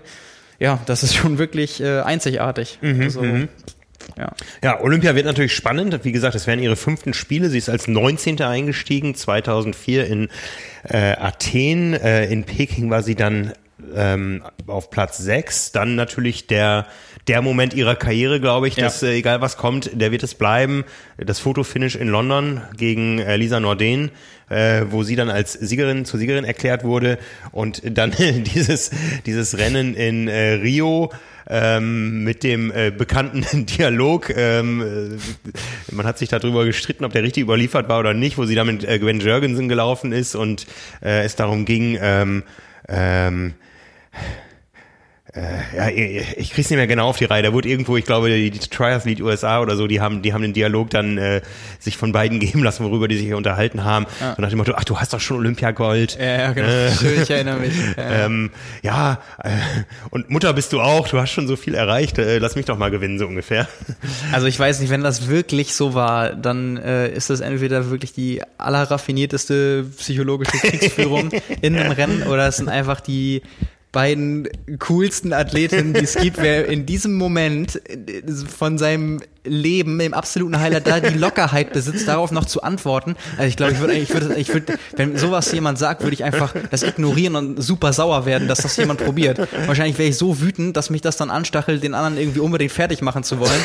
Und wenn dann beide irgendwie in dem Moment die Lockerheit besitzen, darauf zu reagieren, also vielleicht sich ja. dann auch noch gegenseitig hochzuschaukeln, man wird es nie erfahren, aber die Bilder waren sehr, sehr äh, spektakulär. Ja, und ich ja. habe auch gesehen, zum äh, irgendwie vier, also an an dem Termin äh, dieses Jahr quasi dann, also vier Jahre später, am Renntag von Rio äh, 2000. 20. August wäre es gewesen, ja. Genau, hat Gwen Jorgensen auch ein Foto, ein Screenshot von dem Moment gepostet und hat dann nur so äh, dazu geschrieben, äh, Rückblick, äh, ja, zu, dem Moment, als ich mit ähm, Nicolas Birik in Rio eine Unterhaltung hatte oder so. Und äh, das, ja, da äh, kam das dann auch bei den beiden offensichtlich wieder hoch, weil ja, da haben sich alle irgendwie, ich weiß noch, ich habe es gesehen und dachte mir so, was machen die denn da? Also wor worüber reden die und was und warum? Also ganz, ganz komisch. Das, Ja. Aber auf gleiche Weise spektakulär. Ja, äh, ich guck mal gerade. Wir verlinken das in den Show Notes. Ich habe die Quelle gefunden. Äh, ja. ja, Also unter, unter dieser Episode in den Links findet ihr den Dialog der beiden. Ja, Ja. Du, genau, du, du hast gerade schon gesagt, also Nikolas Birik äh, auch dann im Supersprint gewonnen am Wochenende, ähm, ja, vor äh, Jolanda An und Alisa König. Ich weiß gar nicht, wie groß da jetzt, äh, also neun Sekunden ist Nikolas Birik vor der Zweitplatzierten und äh, eine halbe Minute vor der Drittplatzierten gelandet. Wenn man weiß, wie so ein Supersprint sonst aussieht, dann ist es auch nicht so, dass da bis auf die letzte Sekunde, also das scheint ja auch dann sehr deutlich gewesen zu sein. Ja, ja. Mhm. ja beeindruckend. Ja, damit waren wir also bei den ganz, ganz, ganz kurzen Distanzen. Irgendwo da in der Mitte drin, zwischen diesen ganzen langen und kurzen Distanzen, haben wir noch Einzelwettkämpfe. Beginnen wir in den Niederlanden mit einem Einzelzeitfahren. ähm, wer sich ein paar Episoden zurückerinnert, der hat sich daran erinnert, dass ich da eigentlich auch hätte starten wollen am Sonntag. Das ging nicht, weil ich am Samstag hätte anreisen wollen und am Samstag terminlich äh, gebunden war. Und ihr hört so ein bisschen, eigentlich war ich seit dem letzten Podcast äh, krank und bin erst heute Morgen wieder ins Büro gekommen. Ich hätte auch gar nicht starten können am Wochenende. Das Einzelzeitfahren hat auch ohne mich stattgefunden. Ähm, mich braucht es dafür sicher nicht, aber es braucht eben Sieger und der Sieger ist ein altbekannter, nämlich nicht Markus Baranski, unser Anzeigenvermarkter, der das Ding auch schon gewonnen hat, sondern ein Triathlon-Profi und zwar der Profi, der im letzten Jahr die schnellste Radzeit beim Ironman Hawaii gefahren ist, da nicht ins Ziel gekommen ist, von daher ist die, äh, die, die Radzeit inoffiziell geblieben, aber Boris Stein hat das Ganze gewonnen, Ja. mit zehn Minuten vor dem Baranski. Ja, der ist, glaube ich, Fünfter geworden. Ja. Ja, und Boris Stein äh, auch spektakulär danach äh, beschrieben, wie sehr er dabei trotzdem noch eingebrochen ist. Also hat einen neuen Streckenrekord aufgestellt. Ja. Äh, 100, wie viel waren es letztendlich? 137. 137, ne? 137 Kilometer, ähm, vier Vierecke, die Genau. zu fahren sind. Ja, Ja. also ähm, da kann es auch mal ordentlich wehen. Das ist in der Nähe von Almere, wo äh, der Langdistanz-Triathlon, der große in Holland seit vielen, vielen Jahren stattfindet. Komplett flach, viermal, also insgesamt 16 mal rechts rum, 90 Grad. Ja, und, und sechs Sekunden Streckenrekord unterboten auf 137 Kilometer ist wirklich eine sehr, sehr knappe Mhm. Von, Angelegenheit. ich glaube, Christoph Strasser hat den gehalten. Extremradfahrer, 24 Stunden Weltrekord und was der nicht alles gemacht hat. Race Across America gewonnen. Genau, ja. Ne? Und Boris Stein jetzt eben hat äh, nach dem Frust der Absage von Luxemburg sich dafür entschieden und das Ding gerockt, aber auch nicht so ganz easy. Nee, der ist die ersten zwei von den vier Runden äh, über 48er Schnitt gefahren. Ich glaube 48,1, 48,4. Dann die dritte Runde äh, 45 irgendwas. Und dann die letzte Runde, wo er dann auch selbst beschrieben hat, wie sehr er hinten raus eingebrochen ist. Äh, jetzt, ich sag mal vorsichtig, nur noch 43er Schnitt. Also im Vergleich zur ersten und zweiten Runde dann 5 kmh langsamer, das natürlich, äh, natürlich alles auf dem Niveau, aber wir reden Ja, hier von ja. einem Weltklasse-Triathleten. Ähm, äh, natürlich schon eine ganze Ecke, also dann, dann leidet man wirklich. Ja. Ähm, das waren dann am Ende insgesamt, ein, es gibt's auch bei Strava, das können wir, können wir auch verlinken, wen das nochmal äh, detaillierter interessiert. Das waren 46,3 kmh im Schnitt, ähm, 2 Stunden 58 Minuten und eine Durchschnittsleistung von 335 Watt. Ja, 335 Watt für drei Stunden äh, ist schon sehr ordentlich, aber wenn man auch eben sieht, was der fahren kann innerhalb von einer Langdistanz, wenn er vorher fast vier Kilometer schwimmt und dann noch einen Marathon deutlich unter drei Stunden läuft, dann äh, war schon fast damit zu rechnen, dass er auch da die Radspezialisten ähm, ja bei einem normalen Tag abstellen kann und dass er in einer ziemlich guten Radform ist, hat er ja auch schon vorher bei einigen Rennen gezeigt und ja, das ist schon schon sehr sehr stark. Ja, auf jeden Fall. Sehr stark gelaufen ist auch die, die auf Hawaii dann eben auch durchgekommen ist und gewonnen hat im letzten Jahr, Anne Haug. Wir haben letzte Woche drüber gesprochen. In Berlin gab es ein 10 Kilometer Einladungsrennen und äh, du hast es angedeutet, letzte Woche eine sehr bekannte Triathletin ist auch dabei. Anne Haug mit neuer Bestzeit über 10 Kilometer. Ja, bei den Bildern bin ich äh, glatt neidisch geworden, weil ich wäre eigentlich auch gestartet, aber Ah. äh, das äh, ja, da war Familienfeier wichtiger in diesem Jahr. Ähm, trotzdem, das äh, war schon cool anzusehen, wie man, wie man das dann gesch geschafft hat, irgendwie dann den, den Leuten nochmal die Gelegenheit dazu geben. Ähm, Gab es ja vorher auch schon mal vor ein paar Monaten ähm, für die für die Profiläufer die Möglichkeit auf der gleichen Strecke da über über zehn Kilometer äh, sich nochmal zu zeigen. Das war wirklich in der Zeit, wo wirklich nichts stattfand und mhm. sonst auch gerade für die Läufer keine anderen Gelegenheiten gab. Sich Zur Einordnung am Wochenende wäre der Berlin-Marathon gewesen. Genau, ja. ja. Ein Tag später gab es auch dieses Staffel-Event von mhm. vier deutschen Läufern, die sich dann abgewechselt haben und äh, versucht haben in Berlin dann, ich glaube, es war sogar ausschließlich um die Siegessäule rum, immer abwechselnd dann die Marathonzeit von Kipchoge zu schlagen, haben sie dann was um, sie geschafft haben. Genau, ne? um ein paar Sekunden, ich glaube vier, fünf Sekunden. Mhm. Äh, genau, und einen Tag davor war dann eben äh, auf der langen Geraden des äh, 10 Kilometer Laufs 5 Kilometer hin, ein Wendepunkt 5 Kilometer zurück, gab es dann mehrere Rennen, äh, drei Rennen ABC bei den äh, Männern und ich glaube ein Rennen oder zwei Rennen bei den Frauen, bin ich mir gerade nicht sicher. Auf jeden Fall im ersten Rennen und dann insgesamt auch auf Platz 5 bei den äh, Spezialistinnen Anna Haug als äh, Triathletin mit einer neuen offiziellen Bestzeit über 10 Kilometer 33,06 gelaufen, damit unter anderem zur Einordnung vor äh, ein Platz vor Laura Hottenrott gelandet. Ui, die ist 33,08 mhm. gelaufen. Wenn man das mal ins Verhältnis setzt, die wollte ja bei der Challenge Davos auch ihren ersten Triathlon machen und die ist nominiert als eine von vier oder fünf deutschen Athleten für die äh, Halbmarathon-Weltmeisterschaft in Gdynia äh, Mitte Oktober. Also wenn man dann sieht, dass Anne Haug das zumindest über zehn Kilometer schafft, da knapp, knapp vorzulanden. Ähm, Laura Hottenrott, glaube ich, über einen Halbmarathon eine Bestzeit von einer Stunde elf. Dann ist es gerade im Verhältnis wirklich sehr, sehr schnell. Und ja. äh, jeder weiß natürlich um Anna Haugs äh, Kurzdistanzlerin-Vergangenheit und auch um, um ihr, ihre ganz besondere ja, Verbindung immer noch zur Kurzdistanz. Aber ich sag mal vorsichtig, sie ist ja jetzt auch nicht mehr die Jüngste. Und äh, da trotz ähm, der Langzeit auf der Kurzdistanz nochmal über 10 Kilometer, natürlich läuft man das als Triathletin auch nicht alle Tage, ähm, aber nochmal eine, eine Bestzeit aufzustellen, ähm, das spricht auf jeden Fall ja, sehr für ihre Entwicklung und auch die aktuelle Fitness. Also ja. da eine, eine flache 33, fast eine 32er Zeit, könnte sie fast schon fast schon direkt nochmal zur, zur Kurzdistanz mitgehen. Ja, Durchschnitt von 3,18 pro Kilometer sehr, sehr konstant gelaufen, ja, äh, gestartet mit ähm, 3,17, 3,18, 3,19, 3,18, bei Kilometer 5 dann 3,15. Dann ging es ein bisschen bergab, ähm, aber du sagtest, es war eine Wendepunktstrecke, das kann auch an der Topografie oder ein bisschen Luftbewegung ja. äh, liegen. Der sechste Kilometer 3,21, 3,20, 3,22, dann nochmal ordentlich Gas gegeben, 3,14 und den letzten Kilometer in 3,17. Das Ganze mit einer durchschnittlichen Herzfrequenz von 170, einem Maximalpuls von 180. Ja, Jetzt bräuchten wir noch die Wattdaten. Jetzt bräuchten wir die Wattdaten. So genau. wie ich Dan Loran kenne, hat er sie mit Stride-Sensor laufen lassen und hat es danach auch extra, um zu gucken, ob sie nicht doch eingebrochen ist, äh, auch ja. nochmal ausgewertet.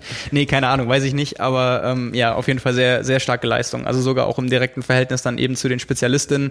Ähm, das ist, finde ich, schon sehr stark einzuordnen. Mhm. Also die, die ist fit. Sowohl was dann ähm, die, die Mitteldistanz anging, die sie ja in, in Frankreich dann quasi außer, außer Konkurrenz gewonnen hat, als auch dann äh, Kurzstrecke über 10 Kilometer.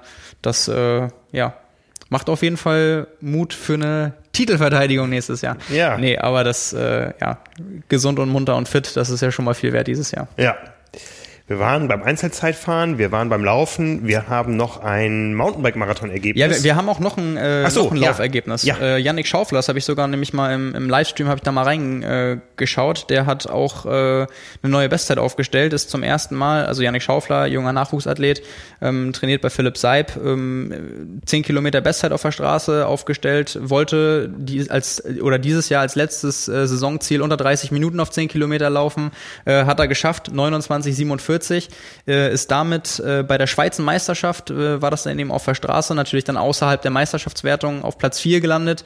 Ähm, ja, das, äh, damit war auf jeden Fall auch sehr zufrieden und äh, das ist schon echt stark. Also dieses Jahr auch schon auf der Bahn, äh, mhm. äh, 14,22 gelaufen, jetzt unter 30 Minuten auf der Straße. Wir haben drüber gesprochen, Platz 19, was glaube ich im äh, Weltcup in Karlovy ähm, über die olympische Distanz. Also ja, einer, einer für die Zukunft. Mhm. Und äh, für ihn persönlich dann auch ähnlich für, wie für Anna Haug äh, mit persönlicher Bestzeit ein schöner Saisonabschluss irgendwie ähm, ja, macht, macht Mut auf mehr. Und der, der, ähm, der Bruder von Florian Salvesberg, der, die, der den Supersprint gewonnen hat in der Schweiz, der hat sich gegen den Start, also Andrea Salvesberg, äh, den man vermutlich durch seine WTS-Starts auch noch ein bisschen mehr kennt als mhm. sein Bruder, hat sich gegen den Start beim Supersprint entschieden und für den Start bei der 10 Kilometer Schweizer Meisterschaft und da ist er Dritter geworden. Als Triathlet ist das auch schon sehr, sehr ordentlich und der ja. ist auch noch knapp äh, unter 30 Minuten geblieben, 29, 58, äh, dann zwei Plätze hinter Janik Schaufler. Mhm. Ja. Ja. Ja, ich wollte es eben überleiten zum Mountainbike-Marathon, äh, denn auch Andi Böcher hat Sport getrieben auf einer, in einer Einzeldisziplin, die jetzt nicht in erster Linie zum Triathlon gehört. Aber man darf nicht vergessen, Andi Böcherer war auch schon äh, richtig gut im Xterra unterwegs, das heißt Mountainbike fahren kann er, ja. wohnt natürlich in der Mountainbike-Region schlechthin, Schwarzwald. Ja, äh, genau. ähm, ja, ja, ich meine, äh, zuletzt hat ja auch äh, Laura Philipp, also vor Jahren auch schon auf Maui und dann jetzt mit ihrem Xterra-Sieg auch ja. äh, gezeigt, dass wenn man einmal fit ist auf dem Rad und dann äh, auch das vielleicht gelegentlich mal trainiert, weil die Strecken vor der Haustür liegen oder einem das Spaß ja. macht, dass man das äh, dann gut mit ein bisschen Training übertragen kann. Ähm, ja, also so, so ein hochbesetztes Event oder es war ja auch kein Multisport-Event in dem Fall jetzt, sondern eben dann nur ein Mountainbike, äh, was heißt nur, aber ein Mountainbike-Marathon. An die Böcherer ist Fünfter geworden beim Trail Hype Mountainbike-Marathon und äh, ja, hat da dann eben einfach einfach mal mitgemacht, wahrscheinlich wie so viele andere, um überhaupt einfach nochmal Wettkampf-Feeling zu haben mhm. und äh, einfach auch mehr aus Spaß. Also das ist ja jetzt nichts, wo er da, wo es da eine sportliche Priorität gibt, sondern wo einfach das Angebot äh, ohne große Umstände da ist, einfach mal was zu machen. Mhm. Aber ja, das ist natürlich auch immer, immer noch was Buntes. Ja. Noch bunter wird es bei Familie Bracht. Ja, genau das. Timo Bracht, äh, ehemaliger Profi, nicht mehr aktiv, ähm, dem Triathlon-Sport nach wie vor verbunden. Einer der Profis, die sich sehr viel Gedanken ums Thema Profitum und so weiter gemacht haben, schon seit ihrer Karriere. Ähm, größter Erfolg sicher der Sieg in Rot. Und jetzt hat er mal was ganz anderes gemacht.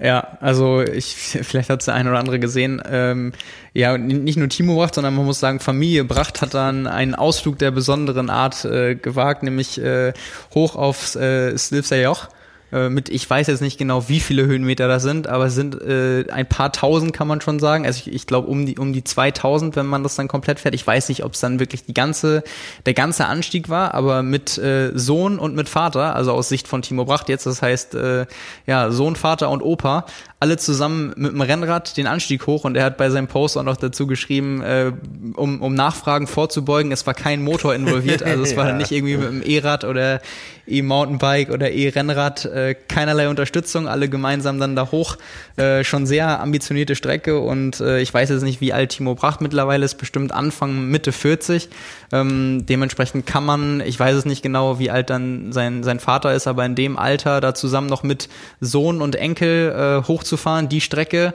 äh, mit, mit dem Rennrad, das ist schon sehr, sehr sportlich und äh, ja, das war auf jeden Fall bei dem, als ich den Post gesehen habe, äh, ja, das war, wo wir gerade schon bei bunten Sachen waren, äh, ja, schöne, schöne Aktion und irgendwie auch schön zu sehen, dass da Sport so gelebt wird und auch weitergegeben wird. Offensichtlich äh, schon an Timo Bracht und auch von Timo Bracht weiter. Mhm, mhm. ähm, ja, das ist nicht jedem vergönnt, dass sowas überhaupt möglich ist ja, ich meine, der Sohn ist mit Triathlon aufgewachsen. Ich weiß noch, der war mal mit auf Hawaii, hatte eigentlich Schule. Aber ich glaube, irgendwer, äh, Papa oder Mama Bracht, äh, ist Lehrer, Lehrerin. Äh, also die, die Generation über Timo und äh, konnte unterrichten und er musste, glaube ich, dann irgendwie ein großes Referat über Hawaii halten und äh, konnte dann eben mit und Papa anfeuern in Kona. Ja. Ne, ähm, da ist man dann geprägt. Ne? Klar, das, kenn, das, das, das, kennen sicherlich auch die meisten. Irgendwie im, im Idealfall jedenfalls steckt man ja einen auch mit, mit dem Sport an. Also ja. das heißt nicht, dass jeder sofort losgeht und sich für eine Langdistanz anmeldet, aber einfach so ein bisschen äh, den, den Lebensstil oder den mhm. Bewegungsdrang, das liegt ja meistens dann irgendwo dann doch auch in der Familie. Vielleicht nicht auch in der gleichen, muss ja nicht die gleiche Sportart sein, aber äh, in dem Fall scheint es ja so zu sein, dass alle noch fit genug sind, um das äh, zusammen zu machen. Das ja, ist schon was Besonderes. Weiß, wir sind einmal mit der ganzen Familie, meine Frau und unsere beiden Söhne, ähm, wir sind einmal Bergintervalle gelaufen. Du kennst die Strecke, ja. ähm, es sind so 150 Meter, Steigung 10 Prozent. Ja, schon ordentlich. Ja, ne? Und äh, zehnmal darauf.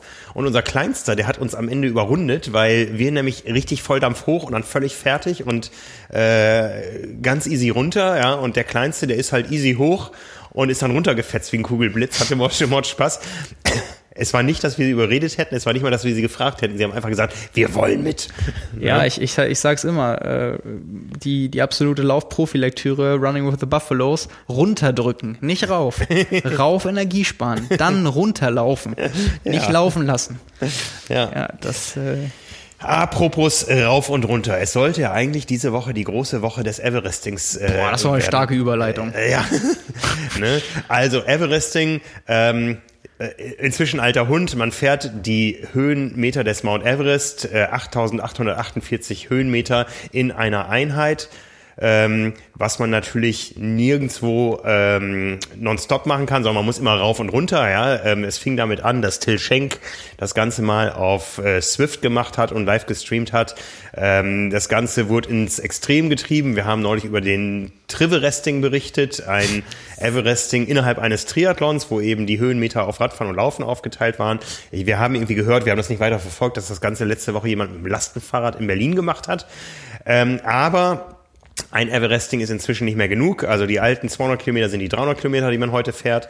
Ähm, kleine Anekdote, ich habe neulich berichtet über das T der Triabolos, was zwei Vereinskollegen äh, gefahren sind. Die haben mich eingeladen, jetzt das R mit ihnen zu fahren, aber ich kann leider nicht an dem Tag. Von daher bin ich vielleicht beim, äh, beim I dann dabei.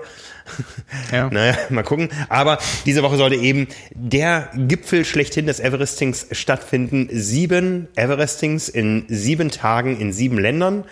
Das erste hat stattgefunden und zwar am Montag, glaube ich, war es am, am, ich glaube am Montag, also gestern oder was vorgestern? Ich glaube vorgestern. Ja, in Slowenien 30 mal eine 4 Kilometer Steigung hoch.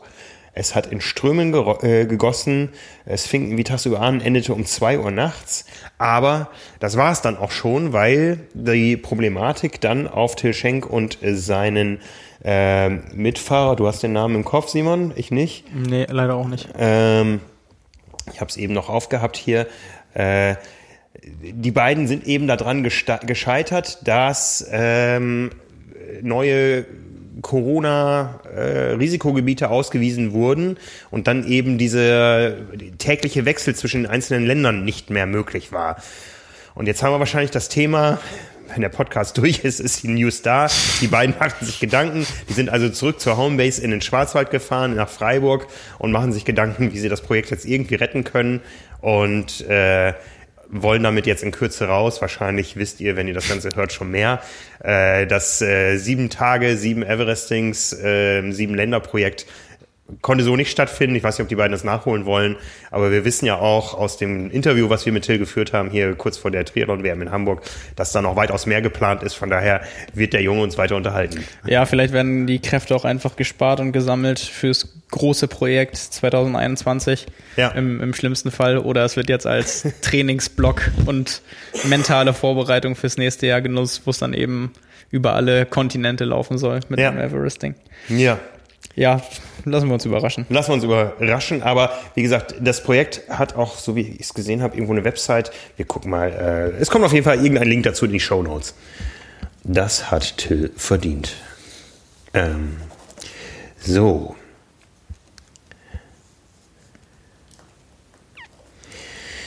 Ja, was haben wir noch? Es gab noch eine olympische Distanz eines Profis in Eigenregie. Ja, genau. Ähm, darüber bin ich äh, einfach beim, beim Schauen durch Social Media gestolpert, dass äh, Markus Herbst für sich äh, eine eigene olympische Distanz jedenfalls abgewandelt gemacht hat mit äh, erstaunlichen Ergebnissen, wenn man bedenkt, dass es eben dann doch quasi Trainingsbedingungen sind und man das allein macht und es letztendlich dann ähm, eigentlich nur eine, eine harte Trainingseinheit ist ja irgendwo. Äh, 1,5 Kilometer geschwommen in 1856, dann 45 Kilometer auf dem Rad gefahren mit äh, einer Leistung von 364 Watt bei einem Gewicht von etwas mehr als 74 Kilo ähm, und die 10 Kilometer im Anschluss in 34,10, also 3,25er Schnitt. Ähm, ja, das ist für so eine Leistungsüberprüfung einfach mal zwischendurch in, in dem Jahr, um mal zu gucken, ähm, schon, schon sehr ordentlich. Ja, Hut ab, Respekt. Damit haben wir eigentlich das, was sich abgespielt hat, durch. Es kommen noch so ein paar perspektivische Sachen. Wir haben äh, vorhin schon angekündigt, dass ähm, nächste Woche ja eigentlich die Rennwoche des Ironman Hawaii wäre. Da soll auch ganz viel stattfinden. Es soll der virtuelle Underpants Run stattfinden. Äh, jetzt am Samstag wäre das Koala Swim, am Sonntag der Path Run.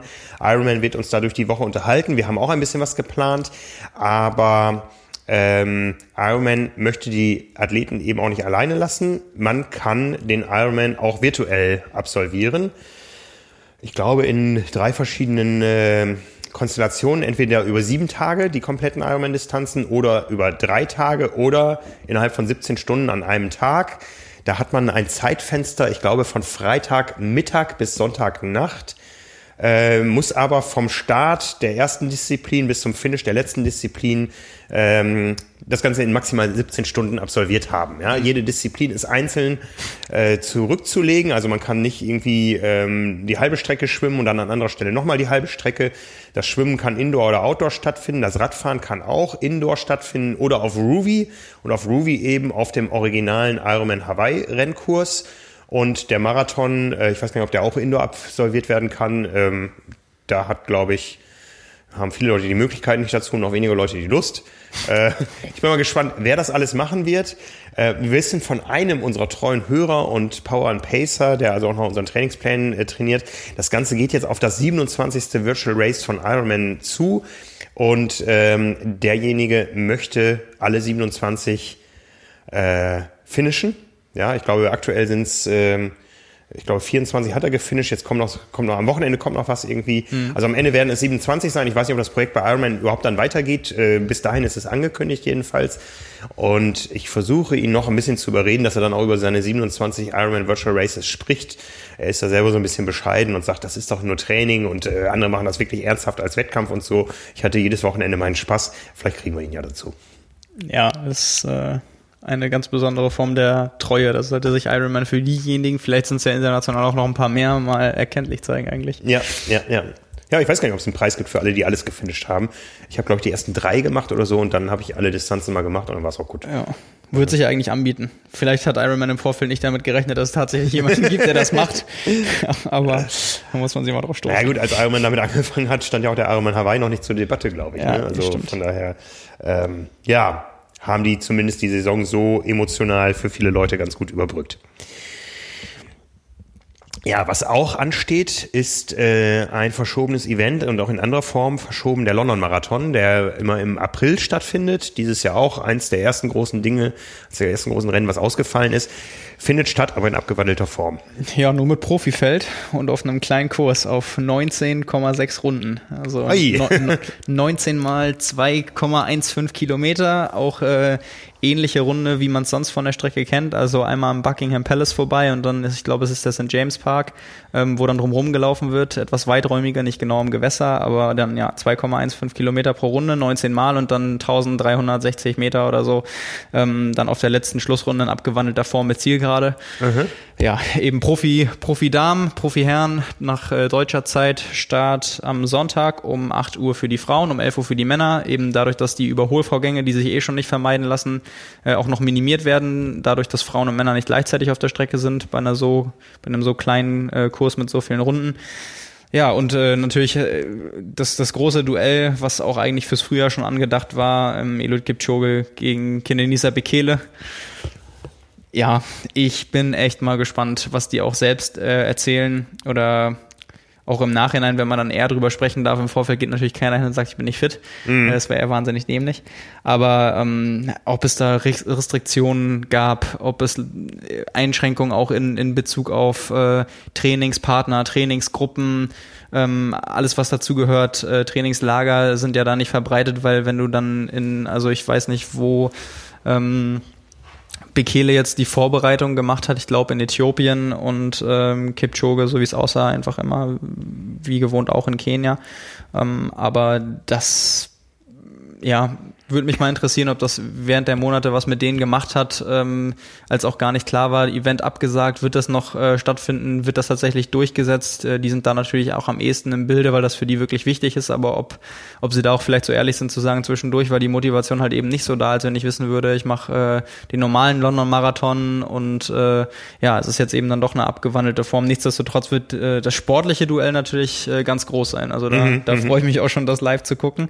Ähm, ja, da da, das wird interessant. Ich glaube zwar nicht, dass es ansatzweise realistisch ist, irgendwie mit, mit Weltrekord und äh, also ich glaube nicht im Sinne von höher, schneller, weiter, dass man da groß was erwarten kann, aber mhm. im direkten Schlagabtausch von denen ja, mit beiden größten auf jeden Fall, den der Laufsport, äh, die, oder die der Laufsport gesehen hat jetzt in den letzten Jahren und Jahrzehnten. Ähm, das hat man trotzdem nicht alle Tage. Und auch einfach so insgesamt äh, ist es ja auch schön zu sehen, dass sowas überhaupt äh, mhm. stattfinden mhm. kann. Also ist es die Woche der TV-Duelle. Ja. Heute Nacht stehst du auf? Ich stehe auf. Ich freue mich schon seit so vielen Monaten drauf, das lasse ich mir garantiert nicht nehmen. Nee, das wird eine Show, ne? Drei Uhr sitzen wir nicht auf der Rolle, wie wir es mal, also ich würde jetzt nicht ins Büro kommen. Wir hatten mal angedacht, ob Simon und ich, ob wir uns auf die Rolle setzen hier ins Büro und das TV-Duell von Biden gegen Trump uns angucken, aber ich glaube, ich werde das in Ruhe auf dem Sofa gucken. Ja, ich werde davor schlafen, ich werde danach auch noch schlafen. Äh, ZDF überträgt ja live.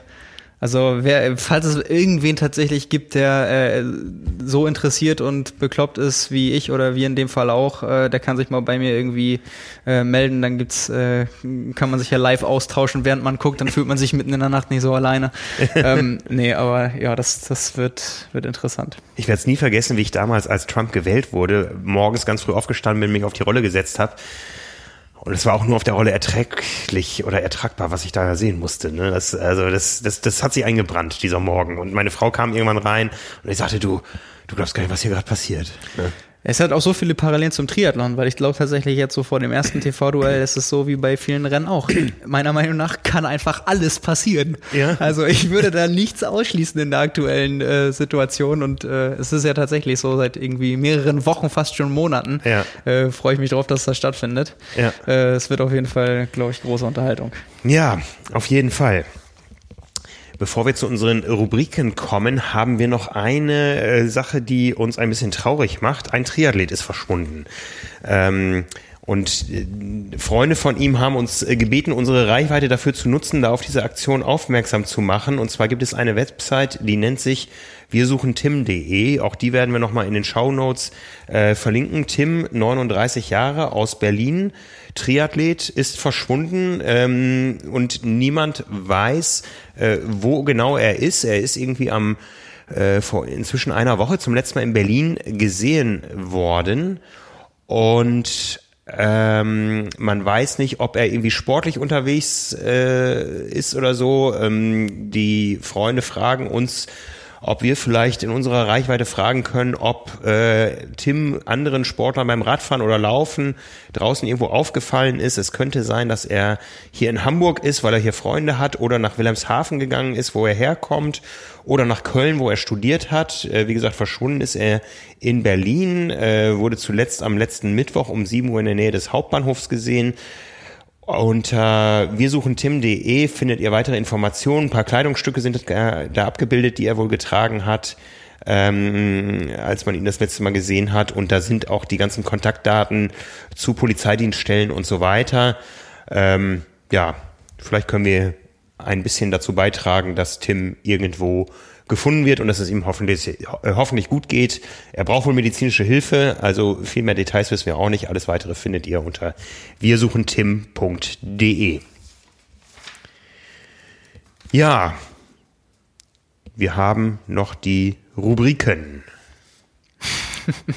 Schwieriger Übergang. Ja, ja, äh, Kommentar, ich lach, ich lach eigentlich schon, weil ich mit dem Kopf äh, dabei bin, weil das der, der Kommentar der Woche, glaube ich, viele äh, zum Schmunzeln gebracht hat, als sie den gelesen haben.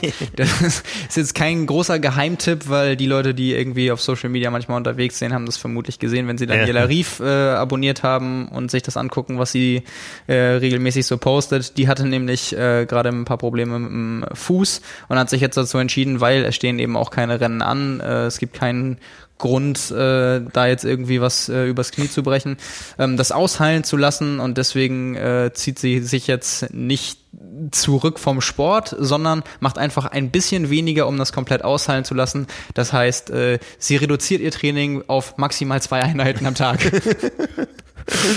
ja, das, äh, genau, das, das, so ist halt nun mal die Perspektive eines Profisportlers. Das ist der Unterschied, genau. Und noch ein Kommentar der Woche in Spee, weil dieser Kommentar äh, den ernenne ich zum Kommentar der Woche, obwohl es ihn noch nicht gibt. Oh. Aber sollte Josh Amberger wieder einen Rennbericht zum Rennen in Cairns machen, dann ist das sicherlich wieder so unterhaltsam, dass man ihn auf jeden Fall entweder durchlesen oder sich sogar angucken sollte, weil die letzten Male hat er das auch als Video selbst vorgetragen. Äh, ja, und das ist wirklich äh, große Unterhaltung. Ja, sehr schön, lassen wir uns überraschen.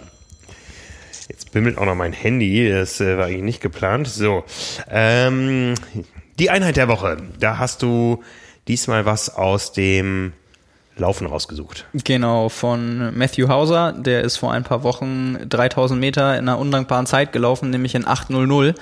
Ähm, was viel Schlimmeres gibt's eigentlich nicht. Das heißt jetzt 8.00 oder 9.00 oder 10.00 und so weiter. Aber ähm, ja, ich Das wäre deine 31.01 gewesen. Ja, ich war kurz davor, das, das ist wohl wahr. Ähm, ich weiß aber auch, wie es ist. Das, äh, ich habe mir eine Einheit rausgenommen, die er in der Vorbereitung auf das 3000 Meter Rennen gemacht hat, äh, einfach weil das für, für einen selbst gut nachtrainierbar ist und sollte es tatsächlich auch schon Leute geben, die jetzt schon wieder im Training sind und so ein bisschen Grundschnelligkeit machen oder immer noch im Training sind, weil weil noch irgendwie ein Lauf ansteht oder so, dann kann man das auch, äh, finde ich, mal ganz gut machen. Äh, ist nämlich auch kurz und knackig, dementsprechend äh, aber auch schnell und äh, tut weh. Nämlich äh, anderthalb Kilometer. Erst ist alles auf der Bahn gelaufen und danach viermal 400, also wirklich kein großer Umfang, gerade mal ein bisschen mehr als die drei Kilometer, ähm, die es dann im Wettkampf zu absolvieren geht. Aber wie gesagt, ähm, die 1500 Meter auf der Bahn ist er dann in 409 gelaufen, dann zweieinhalb Minuten Pause gemacht und dann viermal 400 mit einer Minute Pause dazwischen, in dem Fall in 22 63, 62, 60 und 58. Äh, also sehr ordentlich, aber wenn man äh, schön gesteigert, ja. Ja, wenn man 800 auf 3000 Meter läuft, also sprich einen Schnitt von 240 pro Kilometer, dann sind das auch nun mal die dementsprechenden äh, Zeiten. Aber wie gesagt, äh, für einen selbst irgendwie mal, um richtig Gas zu geben, tut dann auch weh, ist äh, zwar dann auch schnell vorbei, aber mal vielleicht ein anderer Trainingsreiz, 1500 Meter, ähm, wirklich, will nicht sagen Vollgas, aber ähm, ja, viel schneller wird's dann auch nicht mehr. Das äh, ist dann schon schmerzhaft. Zweieinhalb Minuten Pause und dann viermal 400 mit einer Minute Pause dazwischen. Mhm. Ja. Ja. Die Frage der Woche, die ist äh, ja so ein bisschen ähm, ja, sehr schwieriges Thema. Wir, wenn ich da mal so ein bisschen Einblick äh, erlauben darf, ähm, wir haben diese Saison ja auch mit großer Sorge gesehen und äh, verfolgt. Und meine große Sorge war immer, dass dieses Jahr ein verpasstes Jahr ist, um neue Menschen in den Triathlon-Sport reinzuziehen. Ja, weil einfach die medialen Touchpoints fehlten. Ja, kein großes Hawaii, kein Frankfurt, äh, kein Rot, kein Hamburg, ähm, kein Olympia. Ja, irgendwo ähm, äh, auf ganz großer Ebene hat sich Triathlon dieses Jahr nicht abgespielt. Ja, ähm, auf der anderen Seite hat man Jan Frodeno gehabt, der in der Bildzeitung live äh, eine Langdistanz ähm, für sich selbst gemacht hat.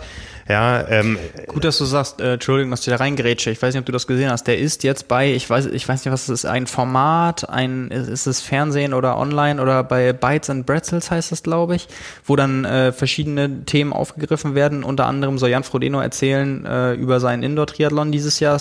Vielleicht auch so ein bisschen Richtung Rückblick. Ich habe nur gesehen, dass er unter anderem da ist mit äh, Dirk Nowitzki und Oliver Kahn. Ui. Also auch wieder in einer, einer Runde, wo ich mich gefragt habe, also wahrscheinlich ist es so, wenn wir die Persönlichkeit Jan Frodeno mit allen Facetten nicht hätte, dann hätten dann, also im Sport, dann würde Triathlon da auf gar keinen Fall vorkommen. Ja. Und äh, das ist natürlich auch, weil, weil mir kam das jetzt gedanklich äh, als, als Überleitung dazu, weil das natürlich eine der Verbindungspunkte noch ist für diejenigen, die sonst keinen Kontakt mit Triathlon haben, die es mhm. auch sonst nicht geben würde. Also äh, wenn man es halt runterbrechen will, dieses Jahr ist tatsächlich Jan Frodeno. Also einfach mhm. die, von der mhm. Aufmerksamkeit her über die Triathlon-Szene hinaus. Also die, wir sprechen ja jetzt nicht über die Leute, die sich sowieso für Triathlon interessieren, das ist ja klar. Mhm. Aber ähm, da hat man dann Jan Frodeno oder diesen einen Bekloppten da in Girona, der in seinen vier Wänden eine Langdistanz gemacht hat, mitbekommen, mhm. ähm, weil das überall von Sportschau über alle großen Medien und in allen Formaten lief und dann jetzt eben auch dann bei so Sachen vielleicht wie Jahresrückblick, weil darauf nochmal Bezug genommen wird und dann mhm. sitzen da halt eben äh, so große andere Persönlichkeiten, die jeder kennt und dann kommt Jan Frodeno dazu und dann ist Triathlon halt als, auch als Sportart nochmal präsent. Mhm. Also das ist halt immer so diese, diese Abwägung, die es da auch zu, zu treffen gilt. Das war ja auch unser Fazit zum Beispiel, als wir über Hamburg berichtet haben. Für die die Sportler und den WM-Status, was sie auch selbst gesagt haben, war das natürlich total ungerechtfertigt und auch äh, ist man den Sportlern mit der Entscheidung sicherlich auch auf, im Sinne der sportlichen Wertigkeit in den Nacken gefallen. Aber wenn es um die Sportart als solche geht, wenn es um den Triathlonsport geht, war das natürlich eine sehr gute Entscheidung. Sonst hätte mhm. so ausführlich vermutlich ARD, ZDF nicht berichtet, es wär, hätte keine Zusammenfassung gegeben. Ähm, ja, die Aufmerksamkeit, wenn man sagen kann, äh, es ist eine Weltmeisterschaft, ist dann eben doch größer. Und das sehen dann die Leute, die sonst äh, sich überhaupt nicht für Triathlon interessieren. Mhm. Und jetzt rein aus der Perspektive ist das natürlich auch was, was äh, da vielleicht noch einmal zuträglich war dieses Jahr und dann eben, ja, mhm. unser größter Name in diesem Sport. Kleine, kleine Anekdote dazu noch. Ähm, ähm, äh, in einem großen Fernsehprogramm wird auch noch ein größeres Porträt von Jan Frodeno laufen demnächst. Und äh, wir haben in diesem Podcast ja mal dazu aufgerufen, das kam irgendwie so am, am, am Rande, ich weiß gar nicht, wie das entstanden ist, äh, dass die Leute draußen schätzen sollten, wie viel Coverplatzierung Jan Frodeno schon bei uns hatte. Ne, ich, ich weiß gar nicht mehr, wie die Entstehungsgeschichte war. Und wir haben das dann aufgelöst, indem ich mich mit äh, Nils Fließhardt in den Garten gesetzt habe bei mir und wir alle Cover durchgegangen sind und unsere Geschichten dazu erzählt haben. Und das hat diesem großen Fernsehsender so gut gefallen, dass die das Material jetzt kaufen wollen von uns. Ne? Tja. Ja. Ein Tja. seltsames Jahr. Ne? Ja, definitiv. Ja, aber ähm, wie gesagt, wir kamen dahin, weil die ganz großen Triathlon-Begeisterungsfotos, Filme, was weiß ich, der Massenstart in in, in Rot, der Zieleinlauf auf dem Römerberg, äh, die ja. Kölbrandbrücke in Hamburg, Hawaii, Olympia, das findet dieses Jahr nicht statt und es ist so ein bisschen verlorenes Jahr, habe ich so befürchtet, in Sachen ähm, Akquise neuer Triathleten. Wir selbst haben so vor das fing so vor zwei Monaten an. Also wir waren im Frühjahr ja richtig gut so mit Abo-Verkäufen und so. Und dann gab es auf einmal so zwei Monate Loch. Ne, so vor zwei Monaten, äh, ein bisschen Sommerloch irgendwo, wo, wo Abo-Abschlüsse zurückgingen, äh, Kioskverkäufe sind eh, also je, je spezieller ein Titel ist, desto mehr bist du auf Bahnhofs- und Buchhandels, äh, Bahnhofs- und Flughafenbuchhandel angewiesen. Bei den Flughäfen, also ich glaube, es haben beim Frankfurter Flughafen aktuell vier von 13 Presseverkaufsstellen offen. Mhm. Da fehlt die Besucherfrequenz, da fehlt die Präsenz. Ähm, da ist uns natürlich was verloren gegangen. Äh, die Leute pendeln nach wie vor noch nicht so viel wie vor Corona. Also im Kiosk ist es schwer. Im Abo haben wir aber so seit drei Wochen wieder einen richtigen Aufwind, ja, wo ich mich frage, woher kommt das jetzt? Weil diese medialen Touchpoints haben trotzdem nicht stattgefunden gefunden. Ich hoffe einfach, dass die Leute jetzt einfach äh, Motivation mitgenommen haben. Viele sind erstmals gelaufen, erstmals Rad gefahren, haben sich ein Rennrad gekauft. Die Branche war ausverkauft. Ja, äh, irgendwie, äh, da gibt's den Witz, äh, kommt jemand in Hamburg zum Radhändler und sagt, ich will ein Gravelbike haben. Ne, und dann hört der Witz auch schon auf. Sagen, das war's schon, ja. ja ne, ähm, vielleicht, vielleicht steckt auch eine Chance für den Triathlon drin, aber äh, die Frage der Woche geht so ein bisschen in diese Richtung. Ähm, die Leute, die jetzt dieses Jahr keine Touchpoints hatten, ähm, oder irgendwie sich vorgenommen hatten, in diesem Jahr zum ersten Mal was zu machen oder im nächsten Jahr, die stehen nämlich im nächsten Jahr auch teilweise vor geschlossenen Türen. Ich weiß nicht mehr, wie kurz es gedauert hat, bis der Ironman Hamburg ausgebucht war. Also erstmal die Frage der Woche, die war an dich gestellt. Hallo Simon, also darfst du sie auch vorlesen? Äh, genau, die war, hallo Simon, vielleicht könnt ihr in eurem Podcast auf die Starter eingehen, die nächstes Jahr ihre erste Langdistanz machen wollen. Wie sieht es da mit den Startplätzen für uns aus? Sind alle mehr oder weniger belegt? Wie viele Plätze gibt es bei beliebten Rennen wie Italien und Barcelona 2021? Äh, genau, Frage kommt von Klaus und das war ja auch das, was wir zwischendurch auch mal thematisiert haben, weil einfach dann durch dieses ganze Verschieben der Veranstaltung Richtung 2021 klar war, die meisten Leute nehmen einfach ihren Start mit ins nächste Jahr. Das heißt, Rennen, die ausgebucht sind, werden entweder ausgebucht bleiben oder bei äh, Leuten, die vom, von der Gutscheinlösung unter anderem bei den großen Veranstaltungen wie Ironman Gebrauch machen ähm, und dann eben nicht bei dem Termin starten. Die Plätze werden frei und du hast gerade Hamburg als Beispiel genommen. Äh, es ist aus der Luft gegriffen, also die, die Nummer jetzt nicht für oder, oder die, die Zahl jetzt nicht für die nehmen, die dann wirklich da stattgefunden hat, aber also weil wir es auch einfach nicht nicht wissen, aber sagen wir mal 50 Leute von, von äh, zweieinhalbtausend oder dreitausend ähm, machen das dann nicht oder lass es 100 sein. Dann sind halt 100 Plätze bei der Anmeldung, sobald die öffnen, nur noch offen, anstatt von mhm. mehreren tausend. Mhm, mhm, und dann sind die dementsprechend schnell weg. Und so war Hamburg dann auch nach, ich weiß nicht, ob es mehrere Tage waren oder nur ein Tag oder nur ein paar Stunden, auf jeden Fall sofort ausverkauft schon fürs nächste Jahr. Und so sieht es natürlich bei allen großen Events aus, weil einfach, äh, ich würde mal sagen, Minimum drei Viertel der Plätze, meistens sogar noch mehr, einfach auch schon belegt sind. Mhm. Und da kommt eben das zum Tragen, was du gerade gesagt hast. Die Leute, die sich große Ziele fürs nächste Jahr setzen wollten, in Form dann eben auch von großen Veranstaltungen, weil das vielleicht dann mehr motiviert oder das dann eben auch das Ultima Ziel, ultimative Ziel ist, dass da auch Ironman draufsteht und nicht nur eine mhm, Langdistanz mhm, ist. Mhm. Äh, so, das ist ja alles davon abhängig, dass man überhaupt einen Startplatz bekommt. Und im schlimmsten Fall wird's ja, oder also meiner Meinung nach, könnte es ja sogar noch dazu kommen, dass gesagt wird, wir haben diese ganzen Startplätze jetzt mal übertragen, aber weil das in der Form nicht möglich sein wird, müssen wir jetzt noch, sei es per Losverfahren oder wie auch immer, dafür sorgen, dass die Startfelder kleiner werden. Ja, genau. Mhm. Dass einfach auch von euch, die ihr eigentlich ein Startrecht habt, nicht alle starten können, weil sie nicht dürfen. Also nicht, mhm. weil Ironman als Veranstalter sagt, wir machen das freiwillig, sondern weil sie es machen müssen. Sei es jetzt Ironman oder Challenge oder wie auch immer, aber ähm, oder auch andere Kurzdistanzen, die mit ähnlich großen Teilnehmerfeldern sonst zu tun haben. Mhm. Also wer weiß das schon. Deswegen äh, ist unter Umständen oder würde ich das Problem sehen, dass nicht nur Leute, die sich jetzt anmelden wollen würden für 2021, keinen Startplatz mehr bekommen, sondern dass Leute, die für 2021 einen Startplatz haben, den notgedrungen und vielleicht mit ein bisschen Pech gar nicht mehr wahrnehmen können. Mhm. Also das mhm. ist nicht ein Szenario, was ich also stand jetzt für unbedingt unwahrscheinlich halten. Ja. Das heißt, es ist einfach eine sehr, sehr undankbare Situation, die selbst wenn Veranstaltungen wieder stattfinden, äh, nicht beendet ist, weil einfach die Nachfrage unter Umständen, gerade dann nach so einem solchen und leeren Jahr ohne große Events, größer sein wird als das Angebot. Mhm. Und selbst wenn jetzt, also dann lassen noch ein paar Veranstaltungen dazukommen, die vielleicht dann auch gar nicht mehr stattfinden können, ja. dann ist einfach die, ich meine, die Nachfrage ist ja auch so bei den großen Rennen schon so hoch, dass gar nicht alle starten können, aber das wird ja jetzt noch viel extremer sein. Also deswegen glaube ich tatsächlich,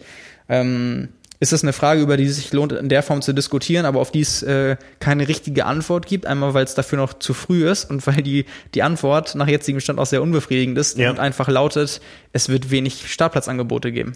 Da muss man von ausgehen. Es äh, werden sicher Veranstaltungen auf der Strecke bleiben, aber es werden nicht andere dazukommen, weil wer jetzt eine Agentur gründet, um im nächsten Jahr ein Triathlon auszutragen, der wahnsinnig geht dumm, ein Risiko ein. Ne? Wahnsinnig dumm oder wahnsinnig mutig. Ja, also, ne? ähm, ja klar, also wenn es, wenn es auf Massenevents ausgelegt ist und hier ging es ja explizit um Langdistanzen, also mhm. wer außerhalb Ironman selbst und auch Challenge, die werden ja vermutlich nicht jetzt, außer bei Veranstaltungen, die eh schon lang geplant waren und jetzt nur noch eine Verkündung irgendwie ausstehen würde, die planen ja jetzt nichts Neues. Mhm. Und jetzt sich als Player dazu zu stellen und sagen, wir machen eine Langdistanz mit mehreren hundert oder tausend Teilnehmern, äh, mir fällt ein, wir haben letzte, letzte Woche über Girona gesprochen, da gibt's genau dieses Szenario, aber wer weiß, wie lange sowas schon geplant ist. Also für, für Mai nächsten Jahres äh, mhm. eine Langdistanz, äh, eine neue, weil sowas wird ja jetzt auch nicht innerhalb von zwei, drei Wochen gemacht. Das ja. hat ja viel, viel Vorlauf. Eigentlich wäre jetzt so die Jahreszeit, wo lauter neue Rennen immer aus äh, ja, aus allen möglichen Bereichen irgendwo verkündet werden. Äh, Juhu, im nächsten Jahr, ich glaube, das Einzige, was mir wirklich auf den Langdistanzen aufgefallen ist, ist das Ding in Girona und ich glaube, Challenge macht ein neues äh, Rennen in Miami, nachdem ja, genau. sie sich mal schon ja. die Finger verbrannt haben in den USA, Miami, ähm, hat ein eigenes Challenge-Rennen nächstes Jahr, aber sonst ist wenig los in Sachen Neuankündigung. Ja, aber es ist ja auch der Punkt. Also sowas äh, machst du ja auch nicht, nicht zwei, drei Monate vorher. Das planst ja. du ja, äh, also jetzt würden ja auch die Anmeldungen laufen. Die Saison wäre jetzt vorbei, mhm. die, die Leute machen Pause und das, was man dann als erstes normalerweise tut, ist dann, sich große Ziele fürs nächste Jahr zu setzen. Ja. Und jetzt geht's ja auch nicht dann um, um den Triathlon um die Ecke oder mal ein, ein Trainingsrennen, eine Sprintdistanz oder olympische Distanz, die man auch mal machen kann, sondern um die großen Ziele für die Allgemeinheit der Age-Trooper. Und das sind meistens ja. Mittel- und Langdistanzen. Und da meldest du dich oft dann auch ein Dreivierteljahr vorher an. Und äh, das, das ist halt jetzt dann auch irgendwann rum zu sagen, im Juni machen wir, also das das wäre schon längst angekündigt worden. Ne? Absolut. Ja. Und dementsprechend, äh, ja, könnte das da auch schwierig aussehen. Ja, ich meine, Märkte regulieren sich oft selber. Da müssen wir mal abwarten, was noch so passiert, ja. Aber ich sag mal, zum, zum Zustandekommen eines wirklich großen, großen Events brauchst du Geld. Das Geld verdienst du mit Teilnehmern. Ist auch die Frage, wenn jetzt ein spinnen wir mal rum, ein Ironman Amsterdam angekündigt würde im nächsten Jahr, im Juni. Äh, wer meldet sich da an? Ja. Pass mal auf, was jetzt in den nächsten zwei Stunden passiert. ja, und du brauchst Sponsoren und äh, das wissen wir, glaube ich, auch. Das wissen wir sowohl von Athletenseite als auch von Veranstaltungsseite. Sponsorenakquise wird nicht einfacher werden in Corona-Zeiten, ja, ja ähm, weil es einfach nirgendwo eine Sicherheit gibt, gerade und von daher, ja. Ähm, also es ist ja insofern auch eine Spirale, dass äh, wenn du jetzt einfach mal von dem Szenario ausgehst, äh, dass von oben der Druck kommt, die Teilnehmerfelder zu reduzieren. Dann gibt's ja auch einen, ich sage jetzt mal, bestimmten Todpunkt, wo das für einen Veranstalter nicht mehr wirtschaftlich lohnt ist. Ja. Wo es aber auch keine Alternative ist, zu sagen, wir sagen die Veranstaltung komplett ab, weil das macht's nicht besser. Aber wenn dann eben statt äh, 3000 geplanter Starter meinetwegen nur noch durch Auflage 800 starten können, das ist jetzt alles, die Zahlen an sich sind jetzt nur Spinnerei, mhm. aber einfach vom, vom Prinzip her, dann äh, bist du natürlich irgendwann auch auf dem Stand, dass du sagst, die Kosten, die wir dafür tragen müssen, stehen nicht mehr im Verhältnis zu dem, was wir verdienen oder verdienen dürfen mhm. äh, dann ist es entweder im Idealfall null Geschäft oder man macht sogar Verlust, aber hat keine andere Wahl. Also ich glaube, da ist immer noch nicht alles irgendwie geklärt und gibt's auch für alle Seiten noch ein, noch ein großes Risiko und Absolut. muss man einfach nur gucken, wie sich das entwickelt, so unbefriedigend das auch für alle ist. Ja, ne. ja, schwierig. Ne? Das Thema wird uns äh, begleiten. Äh, wenn wir noch ein bisschen Motivation hier in den Ring werfen wollen, ähm, wir haben zwei Dinge noch in eigener Sache. Unser Wandkalender Triathlon 2021 ist lieferbar mit schönen Impressionen. Der trägt diesmal den Titel You Are Champion. Das ist der Titel, den wir unserem ähm, Do-it-yourself-Triathlon-Projekt gegeben haben im Sommer, wo es auch den, den Film auf der Website gibt. Ähm, You Are a Champion. Der Wandkalender 2021 ist lieferbar, kostet 19,95 Euro wie jedes Jahr zu bestellen über unseren äh, Shop äh, unter trimark.de slash Kalender 2021. Und was auch neu und wiederum nicht so neu ist, man kann unsere Zeitschriften auch digital lesen. Das war immer schon so, aber man kann sie inzwischen auch im Browser digital lesen. Das Ganze funktionierte bisher nur in den Apps. Inzwischen gibt es die Subdomain äh, magazin.tri-mac.de. Da ist ähm, relativ umfangreiches Archiv unserer Zeitschriften, mehrere 10.000 Seiten toller Triathlon-Content. Da könnt ihr drin stöbern. Es gibt eine Volltextsuche über alle Magazine, die da eingestellt sind. Es sind nicht ganz alle drin, ein paar werden noch nachgereicht, aber ansonsten alles, was wir in Sachen Triathlon, Triathlon-Training, Triathlon-Know-how über die vielen, vielen Jahre veröffentlicht haben, ähm, findet ihr da und äh, könnt ihr dort lesen. Ja. Man bin ich froh, dass wir jetzt mit der Beantwortung der Frage der Woche nicht aussteigen mussten. Ja. ja.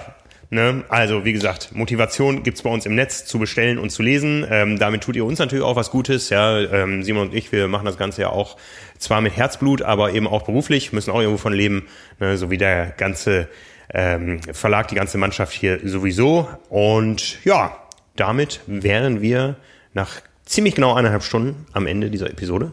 Ja. Ne? Nächste Woche Rennwoche. Äh, irgendwas müssen wir uns noch einfallen lassen für nächste Woche. Machen wir, kriegen wir hin. Kriegen wir hin. Weil ansonsten ist ja auch äh, im Renngeschehen eher weniger. Kommt noch was in den nächsten Wochen, wie wir gerade schon gesagt haben, aber nächste Woche ist deutlich ruhiger als diese Woche. Da war echt nochmal viel los auf allen, auf allen Formaten. Ja. Von daher, bis nächste Woche. Bis zu unserem Rededuell gibt es zwei TV-Duelle. genau. Zeit für Feierabend, die Nacht wird kurz genug. So ist es. Danke fürs Zuhören. Bis zum nächsten Mal. Vielen Dank. Macht's gut. Ciao, ciao.